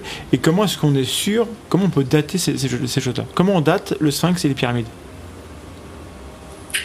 C'est assez dur à dire. Euh, on date le, les pyramides en tout cas sont datées euh, à partir de, du possesseur du tombeau. D'accord. C'est-à-dire que si on prend la pyramide de Khéops, si on l'a appelée la pyramide de Khéops parce qu'on estime que c'est le tombeau de Khéops, et techniquement le tombeau de Khéops euh, n'a pas pu être construit avant sa mort, enfin avant sa naissance, Oui, plutôt. parce que voilà, c'est illogique. Mais il a pu être construit après. Euh, ce qui est reproché, euh, parce que Jacques Grimaud euh, reproche dans le reportage, c'est que Khéops, enfin on estime que la grande pyramide a été construite en 20 ans parce que le règne de Khéops, il est estimé à une vingtaine d'années. Mhm. Moi, quand on me dit ça, bon déjà, construire la pyramide en 20 ans, en fonction du nombre d'ouvriers utilisés, c'est pas forcément impossible. Après, j'ai envie de dire, on a fait rentrer au Panthéon il y a quelques mois des mecs qui sont morts pendant la Seconde Guerre. Mhm. Donc c'est pas parce que un tombeau porte notre nom que on est obligé d'y être enterré juste quand on va clamser. Euh, D'autant que en Égypte, il y a quand même un procédé magnifique qui s'appelle la momification, qui permet de conserver le corps pendant des millénaires, puisqu'on en retrouve actuellement des momies. Et il n'y a rien qui dit que les gars ont pris un peu plus de temps pour faire un temple qui en jette vraiment, pour euh, que le, le fils de Khéops euh, le mette dans le tombeau, euh, même si c'est dix ans après sa mort, c'est pas grave. Il n'y a aucun égyptologue qui le dit, ça. Je ne euh, l'ai jamais lu. Je ne suis pas sûr qu'il y ait des égyptologues qui le pensent. Peut-être Mhm. qu'on va prendre pour un hérétique. Oula. Et pour moi, ça serait pas totalement aberrant. Et euh, on peut prendre un hérétique autant qu'on peut prendre Grimaud quand il parle d'extraterrestres. Mais Il, il le euh, dit pas comme ça. Hein. Non, il le dit pas comme ça. Mais, euh, mais je, je- je schématise un peu. Mais quand il parle de bâtisseurs Oui. et qu'il compare euh, les, les statues de l'île de Pâques en demandant mais pourquoi est-ce qu'ils ont des doigts aussi longs? C'est pas normal. Pourquoi est-ce que leur visage ne correspond pas du tout à des, à des visages de Polynésiens? Oui. Mec, arrête de tourner autour du pot. Si tu dis qu'il a des doigts, euh, il a des, des mains avec six doigts et que les doigts font. euh, euh, chaque doigt fait 30 cm de long, tu sous-entends qu'il y avait des extraterrestres ou une, une espèce de civilisation supérieure qui avait des traits plus ou moins humanoïdes, mais qui n'avaient absolument aucun rapport avec les Polynésiens. Donc soit tu nous parles des Atlantes, ce qui ne serait pas étonnant vu l'association secte dans laquelle tu bosses, soit tu nous parles d'extraterrestres. C'est quoi euh, cette secte euh, dans laquelle, euh, enfin, dans laquelle il, Alors, il est euh, affecté c'est donc euh, c'est l'association Atlantis. D'accord. qui, euh, alors, pour résumer rapidement, c'est une association qui, euh, qui recherche euh, les origines des religions euh, druidiques et, euh, et catholiques, enfin et chrétiennes Mhm. au sens large, euh, dans probablement les anciennes religions atlantes. C'est c'est- c'est très, c'est très schématique. Et perso, j'ai jamais suivi de séminaire chez eux. J'ai utilisé uniquement les, les, les définitions de référence qu'on peut trouver dans des, dans des bouquins qui référencent, enfin des bouquins qui sont édités aux presses universitaires de France, donc des livres sérieux qui sont reconnus par l'État, mine de rien, ou par les universités en tout cas, Mhm.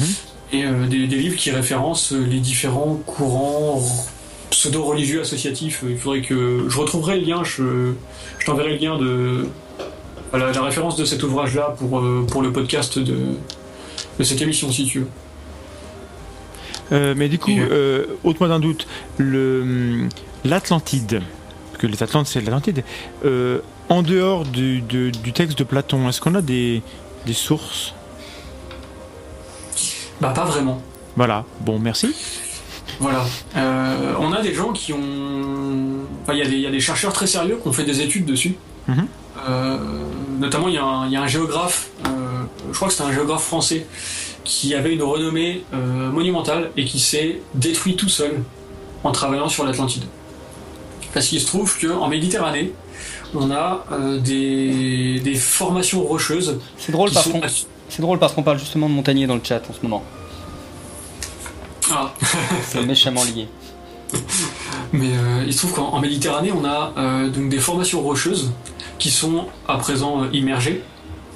Et ce géographe a étudié que, euh, en fonction des variations de hauteur de la, Méditer- de la Méditerranée, ces formations ont pu apparaître à l'air libre. Mhm. Et euh, il a commencé à étudier, le, enfin à émettre des hypothèses comme quoi ces formations rocheuses, notamment la plus grosse, pourraient être de l'Atlantide. D'accord. Euh, donc, en soi, qu'il y ait eu une île avec une civilisation posée dessus et que euh, les eaux soient montées en faisant disparaître cette civilisation, c'est pas aberrant. Ce qui devient aberrant, c'est quand on soutient que cette civilisation était très avancée et que cette île a disparu en très peu de temps. Alors que la montée des eaux, Oui. on sait que c'est faisable, que le, que le niveau des eaux monte et descend euh, de façon plus ou moins régulière Mais c'est pas à l'échelle de la planète. Mais euh, faudrait vraiment, euh, je sais pas, qu'il y ait un barrage au niveau du rocher de Gibraltar et que ça ait cédé d'un coup pour que toutes les formes rocheuses euh, aient été balayées d'un- d'une seule traite par un tsunami géant. Ça, ça c'est l'hypothèse de, de la Méditerranée qui se déverse dans la, dans la mer Noire, mais justement, c'est dans l'autre sens. Donc, Oui, voilà, Bon, euh, je- euh, on va faire une petite pause euh, musicale et, et technique. sans souci. En vérité, c'est pire qu'avant. Mais notez le- la progression quand même. De- dans nos premiers lives, on n'était pas du tout au point techniquement. Là maintenant, ça y est, le son fonctionne bien quand il fonctionne. Et euh, donc, il y a un vrai progrès maintenant pour, pour la vidéo. euh, on, on essaiera de s'arranger euh, pour dans 15 jours. Mais là, en fait, le problème, c'est que du coup, comme la, la connexion Internet est défectueuse, on a perdu Skype. Voilà. On l'avait récupéré, mais on l'a reperdu. Mais donc là, on va on retrouver. Et euh, Vlad ne peut plus se reconnecter au, chat, puisque le chat était déjà limité. Et comme il s'est déconnecté pour, pour, euh, tester une nouvelle connexion.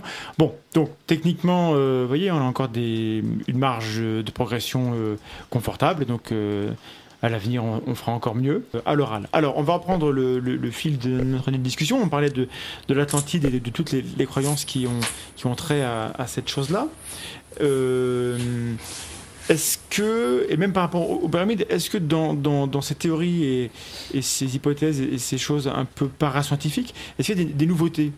Parce que bon, Van Deniken et les an- anciens astronautes, ça date des années 60, donc ça fait 50 ans que on voit ça, mais est-ce qu'il y a des choses nouvelles qui, qui, qui sortent ces dernières euh, années? Dari. Dari, je ne t'entends plus. Dari, si tu me parles, je n'entends plus. Nous avons encore été déconnectés. Dari parle plus fort. Ah, bon, bah, parle moins fort, mais, mais, mais connecte-toi. Bon, alors, comme je disais juste avant, je vais meubler. Euh, donc, la prochaine émission, ce sera dans 15 jours, mais pas mardi, parce que mardi, on a un autre truc de prévu, on n'était pas... bah. Du coup, ce sera mercredi, et ce sera à 21h30 pour qu'on ait 30 minutes de préparation technique pour qu'on soit vraiment bien au point. Et on sera euh, ici même avec Léo de Dirty Biology, euh, la chaîne que vous connaissez euh, très bien, donc, qui est une des meilleures chaînes de vulgarisation sur, sur YouTube. Et on parlera du média YouTube, de, de sa particularité. Est-ce que oui ou non, YouTube est un média différent des autres? Est-ce que c'est plus horizontal que les autres? On verra que oui, par certains aspects, et que par d'autres, pas totalement. Dari, tu es revenu parmi nous. Oui, je suis avec vous. Et on va pouvoir euh, reparler un peu de l'Atlantide. Je crois que tu avais commencé à me poser une question. Oui, euh, alors j'avais commencé à, te demander, euh, voilà, euh, Atlantide, pyramide, etc. Il y a beaucoup de choses qui existent depuis 50 ans. Est-ce que dernièrement, parmi les gens qui sont dans, dans la, la parascience et la- la pseudoscience, est-ce qu'on a vu venir des nouvelles hypothèses, des nouvelles théories, des nouvelles choses un peu originales par rapport Ouais, tout à fait, ouais. Voilà. Tout à fait, il y a.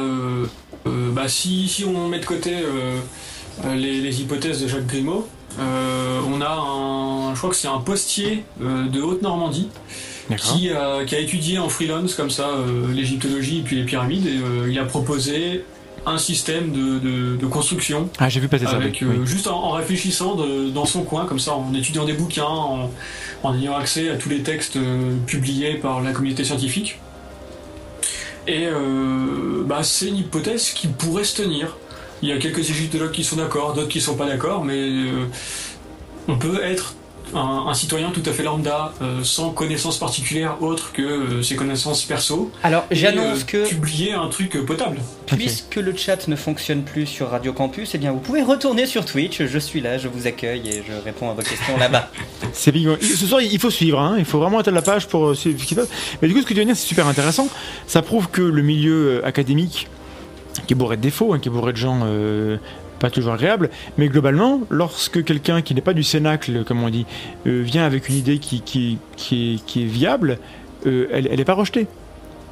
Parce que c'est souvent Bah, à partir le. du moment où elle n'est pas aberrante, Voilà, c'est ça. Il n'y a, il y a pas de raison qu'elle soit rejetée. Elle peut être. Oui, mais- Tous les chercheurs qui ont un peu de temps pour se pencher sur cette nouvelle question, ils vont le faire. Je pense qu'on n'est pas chercheur si on n'est pas curieux. Bien sûr, mais tu, sais euh, que ça, c'est la, la manière de.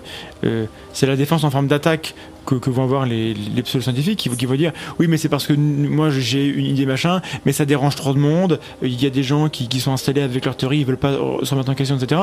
Donc, classiquement, on entend ça, et l'exemple que tu nous cites, euh, bah, ça vient un petit peu euh, prouver le contraire, puisqu'on a ce, ce postier qui est pas du tout dans le milieu, qui arrive avec une idée euh, intéressante apparemment, et euh, l'idée, les gens l'acceptent.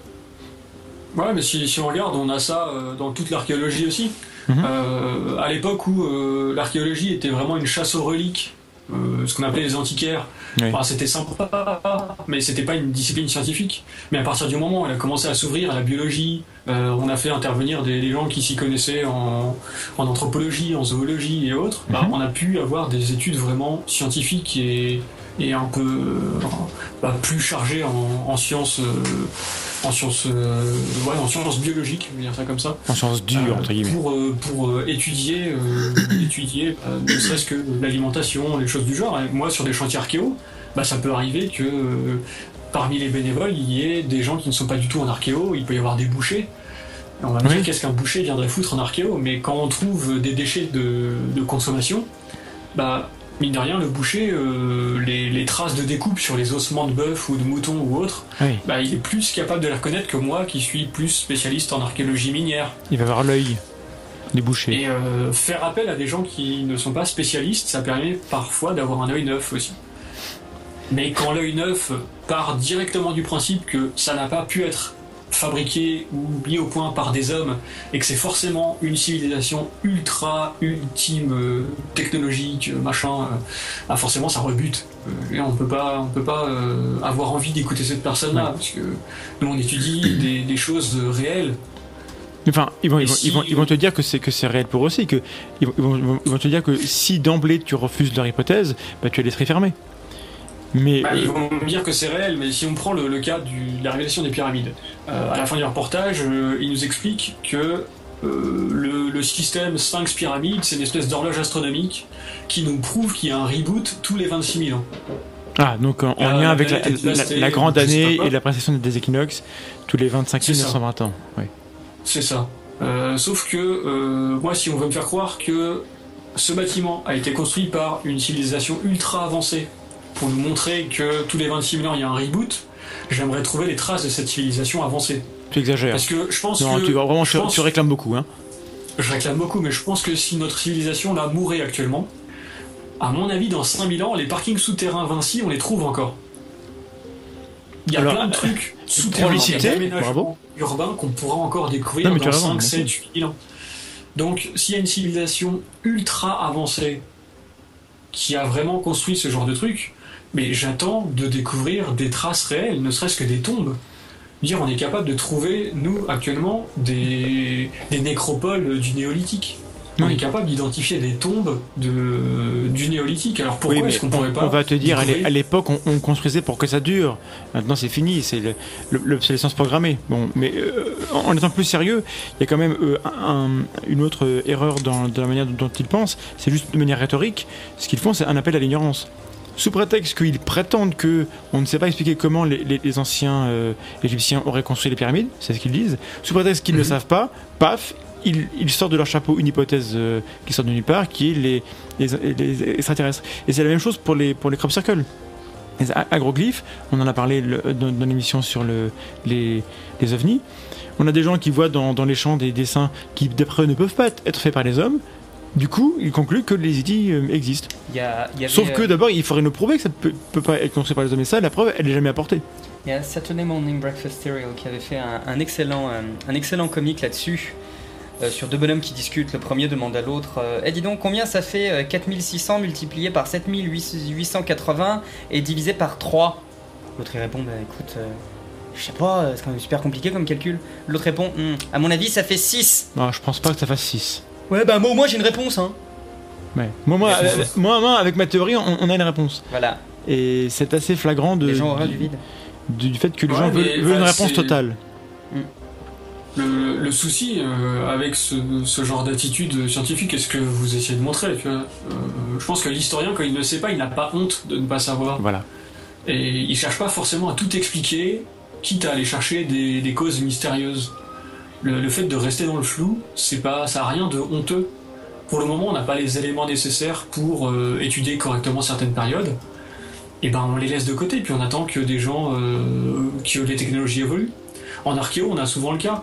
Euh, actuellement, on peut pas fouiller sans détruire un site, parce qu'on est obligé d'ouvrir le sol et de voir comment ça se passe. Mhm.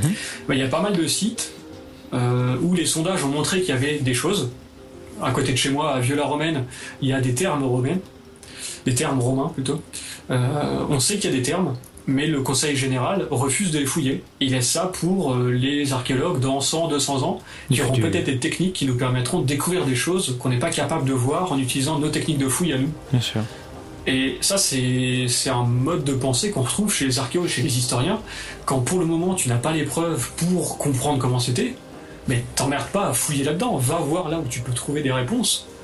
Et Mhm. puis, euh, bah, on découvrira des nouvelles techniques, des nouvelles technologies pour, euh, pour comprendre comment ça pouvait être.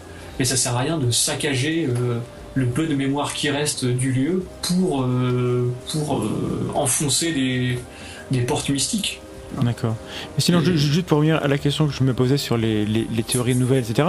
Donc, tu nous as parlé de ce postier euh, qui et et de son idée sur la manière de construire les, pyramides. Est-ce Mhm. qu'il y a d'autres choses sur euh, sur les, les- les grandes théories euh, liées aux, pyramides, euh, à l'Atlantide en particulier Est-ce qu'il y a des ou, est-ce que c'est toujours la même chose qui est recyclée euh, constamment? Bah, c'est. C'est. Oui, c'est hein. dur à dire. Je crois il y que a, c'est il y a recyclé. pas hein. mal de choses qui sont recyclées, mais je pense que le, le courant actuel au niveau de la recherche, euh, on a tendance à plus se préoccuper de la vie quotidienne des gens et de moins en moins aux gros trucs monstrueux. D'accord. Enfin, aux gros trucs. euh, Les grandes théories, Aux oui. gros monuments. Enfin, Oui. on, on s'occupe. Tu vois, les, les dernières recherches autour de la pyramide, c'était plutôt sur les conditions de vie des ouvriers. Sur le fait que, euh, à côté des pyramides, euh, en fait, l'eau s'avançait jusque. Jusque pas trop loin, et En fait, on ma a question- des traces de, de docks, on a des traces de réfectoires, on a... Tout ça, c'est intéressant, mais en fait, ma ma question c'était plutôt par rapport à, à la thématique de l'émission, par rapport aux tenants, aux croyants. Est-ce que Ouais. du côté des croyants, est-ce qu'on a vraiment des nouvelles idées qui arrivent Est-ce que c'est depuis 50 ans les mêmes histoires qui reviennent tout le temps, les mêmes arguments qui reviennent tout le temps? Est-ce qu'il y a. euh, est-ce qu'ils se renouvellent? Les, les parascientifiques, les, les parahistoriens, les archéomanes, est-ce qu'ils se renouvellent dans, dans, leur, euh, dans leurs hypothèses? Ou est-ce que non? Bah, ils en ont pas besoin. Oui. À partir du moment où on peut pas prouver que c'était des extraterrestres, ou à partir du moment où on ne peut pas prouver que c'en était pas, Et comme eux, ils ont déjà, déjà leur conclusion eux, ils ont leur, ils ont leur réponse. C'était des bâtisseurs, c'était des extraterrestres, c'était des Atlantes. Mhm. Bah voilà. Oui, parce que ça, la- la- Ils n'ont pas besoin de chercher plus loin, personne n'arrive à démontrer précisément que c'était pas le cas. C'est c'est comme ce que vous disiez sur euh, je ne crois pas aux licornes. Ouais. Bah ouais. Bah, Moi je ne crois pas que ce soit les extraterrestres, mais c'est à eux de me prouver que c'est le cas et c'est pas à moi de, de prouver que c'est pas les extraterrestres. Bah, c'est le problème de la charge de la preuve. hein. Parce que la thèse de Grimaud et, et compagnie, c'est qu'il y, avait donc euh, une, une civilisation ancienne, les bâtisseurs, qui seraient à l'origine de tout.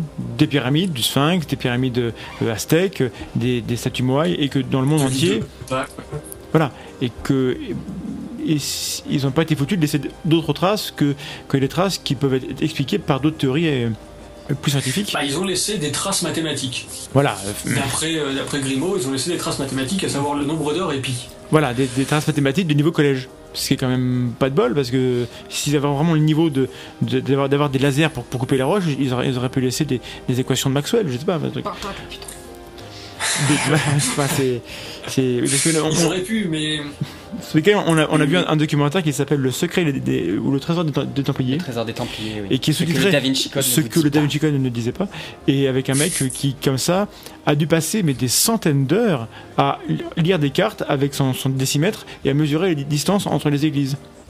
Et fatalement, cruel, hein, euh. statistiquement, quand tu fais ça, tu as toujours euh, des relations qui, qui apparaissent. Tu as toujours des coïncidences. Par définition, une coïncidence, c'est un truc qui arrive. Et donc le mec, il finit par, faire des pentacles dégueulasses, pas droits, dans, sens, qui lui prouvent que bah, c'est pas là par hasard. Il, il en conclut que bah, c'est pas là par hasard. Voilà. Incroyable, si on relie ces 5 points, ça fait un pentacle. Oui. Et donc voilà, c'est les, mathématiques Ah, du, et du c'est- niveau collège qui expliquent le cosmos. Et c'est un peu le souci ouais, de, de vouloir mettre des maths partout. hein, mais euh, le film, le nombre 23 le prouve bien. Quand on veut chercher un nombre, Oui, enfin, quand on veut trouver un nombre, il suffit de chercher et puis on, on peut le sortir de n'importe quelle façon différente. Ouais, On peut vraiment tout trouver. Et ce qui est, ce qui est embêtant avec le, le gars sur les trésors des Templiers qui relie euh, des, des lieux de culte, c'est ça, oui. c'est que euh, bah, il passe sous silence toute la démarche historique de pourquoi est-ce qu'il y a une ville à cet endroit-là. Oui. On crée pas une église à partir de rien. Et puis si on crée un lieu de culte, c'est qu'il y a déjà une population qui est installée. Et il passe sous silence Et tous les, tous les chiffres qui n'ont pas donné de résultat. Parce que s'il a Ouais. comparé de- 200 sites et qu'il finit avec, avec, euh, avec 8 chiffres, c'est pas étonnant. Alors les 8 mis bout à bout, ah, c'est impressionnant, mais quand tu dis qu'il y en a 192 qui ne donnent pas, pas de résultat, c'est- beaucoup mo- moins puissant au final. Et on a c'est- exactement ça dans, le, voilà. Avec Grimaud, c'est pareil, je, je- je suppose. dans la révélation des pyramides, quand il nous, quand il nous parle de l'équateur penché à précisément 30 degrés. Oh. Alors personnellement, je vois pas en quoi 30 degrés c'est plus précis que 27. Euh, C'est plus rond. Il n'y a pas de raison pour que C'est soit précisément rond. 30 degrés. À part, que, euh, à part que 30 degrés, c'est euh, l'angle dans lequel on esquive mieux d'après Camelot. Euh, je je vois Ben voilà. pas en quoi 30 degrés c'est une, une valeur capitale. C'est pas faux. Et quand on, quand on voit cette quand on voit cet équateur penché comme il l'appelle, là, c'est un équateur penché qui fait 150 km de large, sur lequel il y a plein de sites qui sont alignés. Si les gars avaient été précis à mort, on n'aurait pas besoin de faire une bande de 150 km de large. Et si vraiment euh, ces, euh, ces constructions ont 26 000 ans, il faudrait peut-être tenir compte de la dérive des continents. Oui, mais la Terre des continents sur 26 000 ans, c'est c'est quelques mètres. Bah, c'est quelques mètres, mais c'est suffisant Oui, pour, pour, euh, pour avoir un truc précisément orienté au poil de cul. oui, ne, Parce que ne me force pas à défendre Grimaud. euh, Il, il nous tient la jambe pendant, euh, pendant trois plombs en disant que euh, la pyramide est orientée à 0,5 degrés par rapport au nord et que euh, les faces qui possèdent des renfoncements des pyramides marquent précisément les équinoxes. Oui. Ah ouais, mais c'est le serpent qui se mord la queue. C'est évident qu'un bâtiment précisément orienté au nord va forcément être précisément orienté À l'est. euh, dans, le, dans le sens du soleil aussi, et euh, les zones d'ombre vont se former euh, quand le soleil sera aux équinoxes. Et puis il me, semble, il me semble que le soleil se levait aussi pour les Égyptiens d'ailleurs. Donc ils avaient dû voir près où ça se produisait. Je ne suis pas surpris qu'ils se sont rendus compte que c'était à l'est que le soleil se levait. Et bon, mais sinon, donc pour, avancer dans, dans- dans le programme, dans, en termes de croyances et d'histoire et d'archéologie, il y a un domaine qui peut-être bat tous les autres, c'est l'archéologie biblique. Parce que là, il y a, Ouais, y eu des, Mais c'est des- le- des dépenses considérables pour retrouver l'arche de Noé, par exemple, ou, ou ce genre de choses. Ouais, Donc, tout à euh, fait. Mais en fait, il y a- y, deux- il y a deux types d'archéologie en archéologie biblique qui sont, euh, qui sont très différentes l'une de l'autre, mais qui. Il y en a une des deux que je trouve assez capitale. Euh, on peut faire de l'archéologie biblique en euh, cherchant des, des- des traces de la vie quotidienne et de, de l'aménagement du territoire à l'époque biblique, Mhm. Euh, en faisant des fouilles, euh, que ce soit à Jérusalem ou autre. Ça, je trouve que c'est euh, c'est assez agréable comme type d'archéologie, parce que c'est l'archéologie comme on peut la faire nous à partir de sources, et on essaie de retrouver tel temple dont on parle dans tel bouquin. C'est un peu plus sale quand je vois apparaître des, des articles qui disent on a retrouvé la maison de Jésus. Oui. Et là, je dis non. Bah, rien ne peut prouver que c'est la maison de, la maison de Jésus. C'est pas parce que dans une maison tu as trouvé un gobelet en terre cuite et que ça a l'air d'être une maison dans laquelle on peut trouver des outils de charpentier que c'est la maison de Jésus. Oui, mais si c'est ce que c'est- tu as envie de croire. Hein? Si c'est ce que tu as envie de croire. Ah, c'est ça-. Est-ce que tu as la preuve que c'est pas la maison de Jésus? Non, mais lui n'a pas la preuve que ça l'est. Oui, mais voilà. Donc il a raison. Bon, je- j'essaie de peut-être de, de- de- qu'il y ait un peu un Ouais, débat non, entre nous, toi, enfin, euh, essaie d'être un peu combatif, je sais pas. euh, pourquoi est-ce que tu n'acceptes pas l'idée que ce soit la maison de Jésus? Pourquoi, d'après toi, c'est c'est pas une démarche euh, qui est, vali- qui est valide? Bah, parce qu'il y a, pour moi, le- les outils ou le mobilier ne peuvent pas permettre d'affirmer que tel bâtiment appartient à telle personne. Les seules, euh, les euh, les seules traces euh, qu'on peut mettre au jour qui peuvent appartenir à des personnes sans aucun doute, c'est les tombes. Euh, les tombes ou les, les plaques euh, sur lesquelles il y a le nom de la personne ou, euh, ou les, les, les- Alors ça, reliques sorry. chez les Scandinaves. Ça, sorry, mais dans le cas des Romanov, c'est pas sûr, hein, je te ferai dire. Ouais, non, mais si on commence à partir dans des, dans des tripes, euh, dans des tripes complotistes, on, on s'en sort plus. mais euh, en archéologie, quand on tombe sur une, sur une sépulture romaine avec une plaque qui dit euh, ici, euh, ici a été enterré machin qui a fabriqué telle autoroute, qui a été chef de telle maison de gladiateurs ou autre, bah il y a peu de chances pour que ça soit pas lui. Oui, mais, Mais mais- juste tomber sur une villa et se dire, ouais, il y a un texte qui nous dit qu'il y a une villa euh, romaine très riche dans telle région qui appartient à tel mec, et bah du coup cette villa c'est à lui. mais- Bah oui, non, pas forcément. mais bon, on est d'accord que dans le, dans le cadre de, de, de l'archéologie biblique, il y y, a quand même aussi des motivations derrière idéologiques. Il y a des gens qui ont une vision du monde, qui, qui pensent que les événements sont passés comme ça et qui veulent absolument retrouver dans les, sur le terrain les preuves de ce qu'ils croient être la vérité. Le problème, Ah, c'est que ça, du coup, ils, ils- ils- ça- oui, je- mais, ça, mais ils, vont, ils vont pas adapter, ils vont pas avoir la même, même exigence de preuves que des gens qui sont là en étant sceptiques.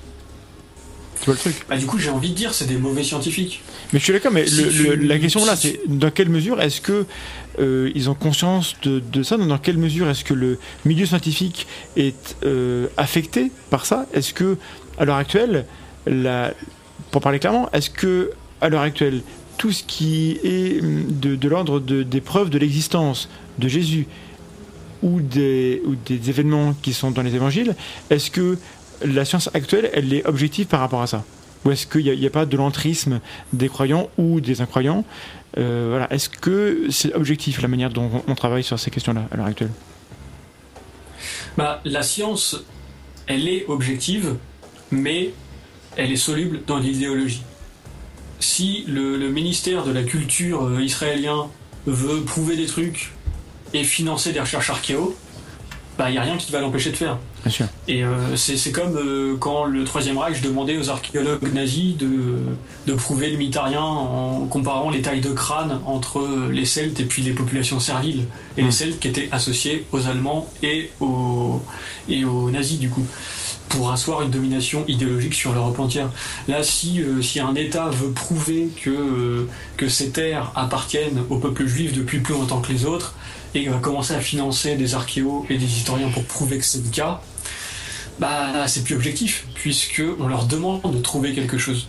On a le même cas en Espagne, euh, au nord de l'Espagne, dans des provinces en Galice, en Asturie, en Cantabrie, qui sont réputées comme étant des provinces les plus celtes d'Espagne, où les archéologues euh, sont, enfin quand les archéologues viennent faire des fouilles là-bas et qui remettent en cause que bah, avant les Celtes il y avait autre chose, donc vous vous dites Celtes mais vous n'êtes pas les premiers occupants, bah ils se prennent des pierres sur la tête. Parce que on accepte qu'ils fouillent dans ces dans ces contrées-là, mais parce qu'on veut qu'ils trouvent certaines choses. Et à partir de ce moment-là, bah, la- l'archéo elle est plus du tout objective. D'accord, mais moi je te demandais On va, carrément. on va fouiller avec un but Oui. et c'est pas pas honorable. Là, tu, là, tu me parles des, des, des- financements et des, des films, mais moi je parle vraiment des chercheurs en, en eux-mêmes. Est-ce que sur ces questions-là, parce que moi j'ai- dessus mon opinion, mais j'ai- elle n'est pas autorisée, hein, c'est une impression. Est-ce que les gens qui sont les plus motivés pour aller chercher là-dedans, donc les, chercheurs en eux-mêmes, est-ce que c'est des gens qui idéologiquement sont neutres Ou est-ce qu'il n'y a, pas derrière leur démarche une volonté de prouver qu'ils ont raison et que leur vision du monde euh, est vraie, etc.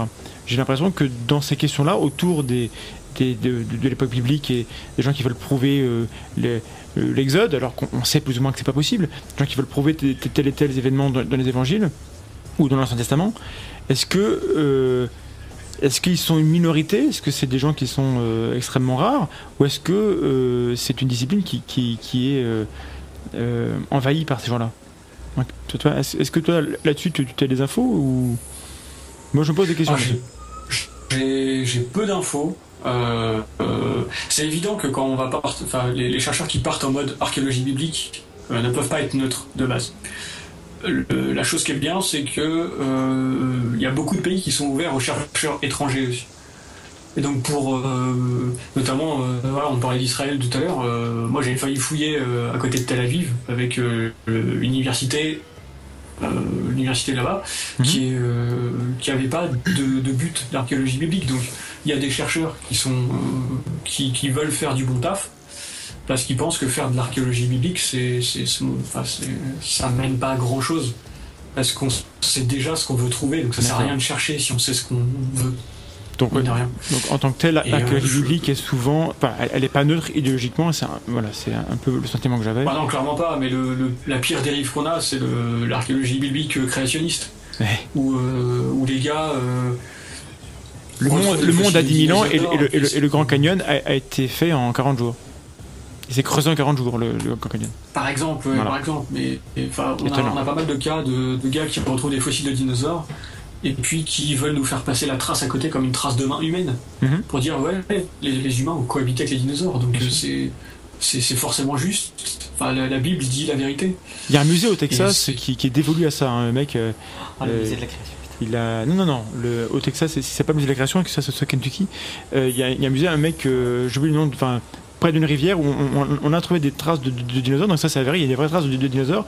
Et le mec a fait des moulages. Et dit que à côté des dinosaures, il y a des traces de, pieds humains, alors qu'en fait, on, est capable d'expliquer que c'est des pieds de théropodes, mais dans la vase.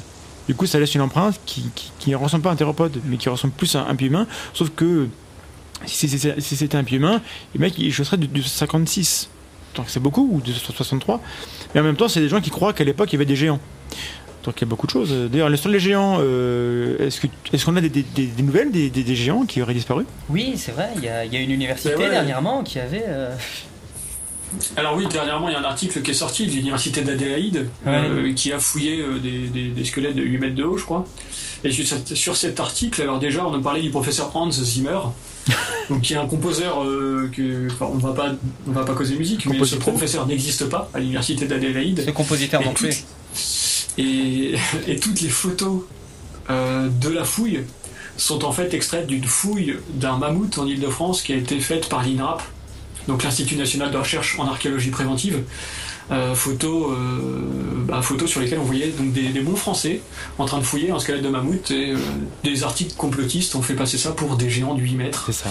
Et, et ils se sont même pas foulés pour trouver un nom d'archéologue potable. Ils ont vraiment fait n'importe quoi. Et les gens, euh, enfin tous les tous les sites neworder.com, machin, ils ont relayé ça à tour de bras. c'est- juste pitoyable. C'est- c'est- ça me rend triste parce que j'ai autre chose à foutre que débunker ce genre d'article. mais, euh, mais, mais, mais, mais les gens relaient l'information et enfin, c'est. Alors j'ai des messages visuels autour de moi. Je, on parle d'elfes. J'ai pas compris trop, trop quelle était l'histoire. Apparemment, les elfes c'est plus gentil que les géants, donc il faudrait mieux chercher des elfes et oublier les géants parce que c'est les gens c'est méchant. Ça, c'est bien vrai. Mais oui, ce qui est étonnant, ce que tu dis, c'est que voilà, on, on, on va passer des, des articles avec des photos à peine retouchées. Et il suffirait de faire une recherche sur Internet pour retrouver les photos origi- originales pour se rendre compte que c'est du fake. Et les gens ne font même pas cet effort. Et ça, c'est terrifiant. Ah non, parce que les, les gens sont tellement habitués à ce que euh, Internet ça soit la vérité, que la télé ça soit la vérité. Oui, mais le problème, c'est que c'est des gens qui ne refusent de croire ce que dit la science. Alors, il si vraiment ils veulent être sceptiques, qu'ils le soient un peu plus, quoi. Merde. Ah ouais, mais c'est c'est Pardon, je suis grossier sur, les- fouille. sur, le- sur les ondes sage, universitaires, mais merde. Même quoi. moi, je me suis énervé ni sur Coldplay ni sur Hans Zimmer, donc tu ne, Ouais, c'est- tu ne deviens pas Bon, C'est par contre, beaucoup plus simple de, de lire un gros titre, euh, les géants existent avec trois photos, que d'aller se taper euh, 40 pages d'un rapport de fouille qui n'existe pas. En plus, ouais, du ou, coup, un- le, ou le rapport de fouille de l'INRAP sur la fouille du mammouth, parce que c'est quand même. On, on se demandait si l'archéologie et l'histoire étaient des vraies sciences. Ben, quand on lit un rapport de fouille, on se rend compte que oui, Parce que euh, quand on n'est pas archéologue soi-même, il y, a, euh, il y a 4 mots sur 5 qu'on ne comprend pas forcément, parce que c'est vraiment des spécialités scientifiques. Alors attends, la, science, ça ne se définit pas par le fait que c'est que, c'est incompréhensible, hein, normalement. Normalement, la, science est compréhensible, mais je vois ce que tu veux dire. Ce que je veux dire, c'est que c'est vraiment compliqué. C'est pas aussi simple que de dire, voilà, je, je, prends ma, ma, pelle et mon seau et je vais creuser. Non, je, je, veux, veux pas dire que parce que c'est compliqué, c'est de la science. Je veux juste dire qu'il y a des, des protocoles euh, et de, de, recherche et de fouilles et de traitement du mobilier qui sont mis en place et euh, des, des, techniques euh, des techniques qui sont aussi mises en place avec des, bah, des spécificités techniques, des termes euh, pas forcément abordables pour le commandé mortel. Mhm. Et euh, là, si tu parles de, de fluo X ou de, de thermoluminescence, ça va pas forcément te parler. Et quand tu essaies de lire un rapport de fouille et que tu vois des termes techniques comme ça, ça rebute beaucoup. Et c'est dommage. C'est pour ça aussi que j'essaie de faire de la vulgarisation au niveau de l'archéologie. Hein, on ne demande pas aux gens de comprendre vraiment le, les rapports de fouille. Ce qu'il faut, c'est s'intéresser à, comment les gens. Euh, enfin, aussi à, la rhétorique. Parce que voilà, quand on voit quelqu'un comme, Grimaud qui fait des, liens un peu euh, à la va-vite, euh, sans. Qui, qui, tire des conclusions sans lien, sans lien réel avec, ce qu'il dit avant, voilà, ça il faut. et ça, c'est pas compliqué de le voir.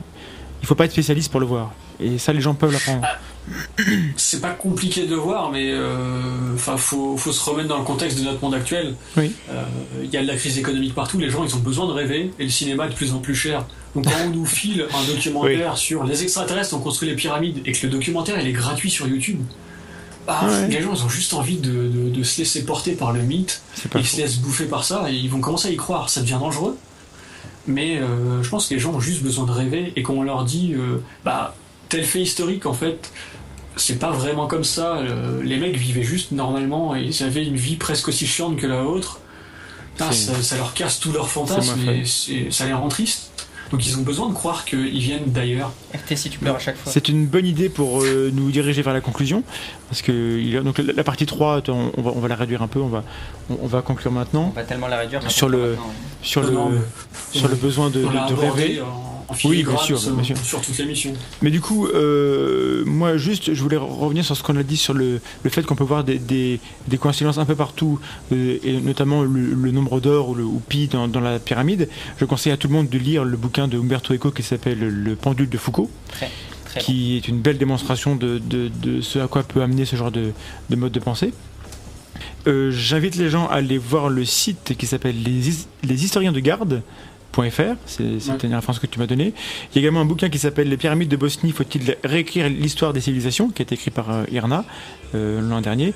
Euh, voilà, il y, a, plein d'autres bouquins intéressants. Daryl nous donnera des références, on, les mettra dans la description. Mhm. Est-ce que tu veux finir sur un, mot de conclusion pour rassembler un peu les idées qu'on a évoquées aujourd'hui et sur les, les, éléments vraiment les plus importants qui te semblent devoir être retenus par les gens ce soir? Bah que euh, j'ai envie de finir en disant que l'histoire c'est pas que des dates, des biographies et des endroits, mais c'est la connaissance de la vie quotidienne des gens. Et à partir du moment où on va parler de vie quotidienne, bah on peut pas avoir des trucs spectaculaires à tous les coins de rue. Il faut, faut, faut vraiment prendre conscience que dans les époques antérieures, les gens vivaient de façon normale. Et c'est pas parce que euh, nous, on a de la technologie, tout ça, et qu'on n'arrive pas à comprendre des choses avec notre regard à nous, que c'est pas explicable en se replaçant dans les, mœurs de l'époque. Et ça, c'est le vrai travail de l'historien, c'est de, perdre son œil contemporain mhm. et d'essayer d'adopter le point de vue ancien pour comprendre comment et pourquoi ça s'est passé comme ça. Après, euh, les gens ont besoin de rêver, mais et on peut rêver sur des fictions historiques, sur des, sur des, sur des films un peu, un peu bizarres, euh, de voyage dans le temps ou d'autres trucs. Mais quand on commence à, à dériver sur les choses du monde réel et qu'on fantasme sur l'Atlantide, sur les extraterrestres, sur, euh, sur je ne sais quoi, euh, euh, qu'on fantasme chacun dans son coin, ça ne me dérange pas, mais qu'on commence à faire du pognon avec et qu'on embrigade des gens, quitte à les faire s'écarter du droit chemin de la science, je trouve ça triste. Et c'est aussi pour ça que j'ai envie de faire de l'histoire. Faut pas confondre la réalité et, la fiction. Et il y a pas mal de gens, notamment dans les documentaires, et notamment sur quelques chaînes YouTube qui, qui commettent, à mon avis, cette erreur-là, qui devraient faire de la, de la, fiction, mais qui prétendent faire des, des, documentaires. Il y a aussi un problème de relativisme souvent sur, euh, Il y a des dans gens les qui- médias et sur YouTube. Voilà, des gens qui prétendent que, après tout, eux aussi, ils ont le droit d'avoir raison. Même, même, même si eux un croient pas, que, que tous les avis se valent, et non, c'est moche à dire, mais des fois il y a des gens qui se trompent. C'est pas grave, mais il faut le dire. Et, Tous les avis ne se valent pas. Et, et comme tu disais, il y a un, un- un élément, enfin tu l'as pas dit comme ça, mais je pense que ça fait partie de, de ta pensée, c'est qu'on a tendance à oublier que nous, on n'est pas à la fin de l'histoire. On est dans l'histoire. Et que dans 1000 ans, Ouais, on, on sera, on sera traité à la même enseigne que euh, les gens il y a 1000 ans. Alors ça, c'est très, très, très, très frustrant parce que euh, on n'a pas envie d'être, des ancêtres. Mais c'est ce qu'on sera tôt ou tard, euh, si on a de la chance. Euh, et euh, il faut remettre en perspective le fait qu'on est dans le processus. Et qu'on n'est pas nous assis sur un trône à observer tout ce qu'il y a euh, par, la- par, le, par une chance incroyable ou par un- un- une volonté divine amené à notre existence à nous. On n'est pas le, on n'est pas le projet du monde. En tout cas, il faut arrêter de penser ça si on veut ouais. comprendre euh, l'histoire du monde. Voilà. Et Clairement, mais c'est vrai que ce, ce point de vue un petit peu mystique, euh, si on regarde dans le passé, il est pas neuf, mine de rien. bien sûr. Parce que si on regarde tous les, les mythes et légendes romains, grecs, euh, bah, Ou chrétiens. euh, chez les Grecs, on, on nous- on nous parle qu'il y a des dieux qui se transforment en noirs et qui vont féconder des femmes. Bah, on n'est pas si loin de la vue de Grimaud sur comment on construit des pyramides. c'est juste que c'est des mythes et c'est des légendes. Oui, Et, et puis ça peut permettre de, de construire une vie sociale et une vie quotidienne parce qu'il y a une morale derrière. À partir du moment où dans le mythe il n'y a plus de morale, et tous euh, les gens je trouve que c'est c'est juste du rêve pur, du fantasme et ça sert pas à grand chose. Et tous les gens à toutes les époques ont été persuadés de vivre une époque euh, extraordinaire. Les chrétiens euh, du premier siècle étaient persuadés que la fin du monde c'était pour demain. Et ça fait Ouais. 2000 ans que ça dure, qu'ils croient que la fin du monde c'est pour demain et qu'on vit une époque particulière. Et, euh, et l'histoire nous montre bah, que non, il y a une continuité. Ah, les gens ont besoin de rêver, mais il faut juste faire la différence entre le rêve et la vie réelle. Voilà. Rêver c'est bien, donc nous allons continuer de rêver. Merci beaucoup pour euh, avoir été avec nous et nous avoir aidé à rêver tout en étant euh, conscient de la réalité, parce qu'il ne faut pas oublier le, le réel. Merci Et- Dari, merci les auditeurs. Voilà, donc je rappelle Merci que tu- merci ta, chaîne s'appelle Temps Mort, elle est sur YouTube, il y a pas, pas mal de, de vidéos, ça commence à être un peu étoffé, et que tu prépares des vidéos qui vont débunker, démonter, dé- dé- déconstruire et, décortiquer des documentaires du, du type de Rimo et, et, et- et Poyer et, co- et compagnie. Donc euh, on a, de voir, on a de voir ça. Mhm. Et puis, comme le sujet de l'histoire est extrêmement vaste, que c'est une science euh, euh, avec de multiples facettes et qu'il y a beaucoup, beaucoup, beaucoup de, de théories fumeuses qui existent, je pense qu'on refera une émission euh, dans les mois qui viennent euh, avec euh, toi ou avec, d'autres, ou avec Mhm. plusieurs, si, on- si techniquement on peut, voilà, pour re- revenir sur ces questions-là, parce que je pense qu'il y a beaucoup de choses sur lesquelles on, on pourrait revenir et, et, et discuter pendant des heures, mais là, on- il faut qu'on s'arrête parce que c'est l'heure. Donc, merci beaucoup d'avoir été parmi nous. Désolé pour les problèmes techniques. Merci beaucoup Et à, merci à vous. à Ciné d'a- d'avoir d'avoir géré euh, et au plus pressé. Merci à Tom de- d'avoir géré le- la connexion. Ce fut un plaisir. Merci à Vled. Voilà, d'avoir euh, et de, de- de s'être arraché les cheveux sur le chat. Voilà. Et, euh, et on vous dit donc euh, à bientôt. Donc on se reverra le mercredi 16 septembre à 21h30 avec Léo de Dirty Biology pour parler de la vulgarisation de YouTube et tout ça. Et on vous attend nombreux sur le chat qui marchera à merveille, j'en suis certain. Aucun doute. Voilà. Bonne nuit tout le monde. Bonne nuit tous. Ciao.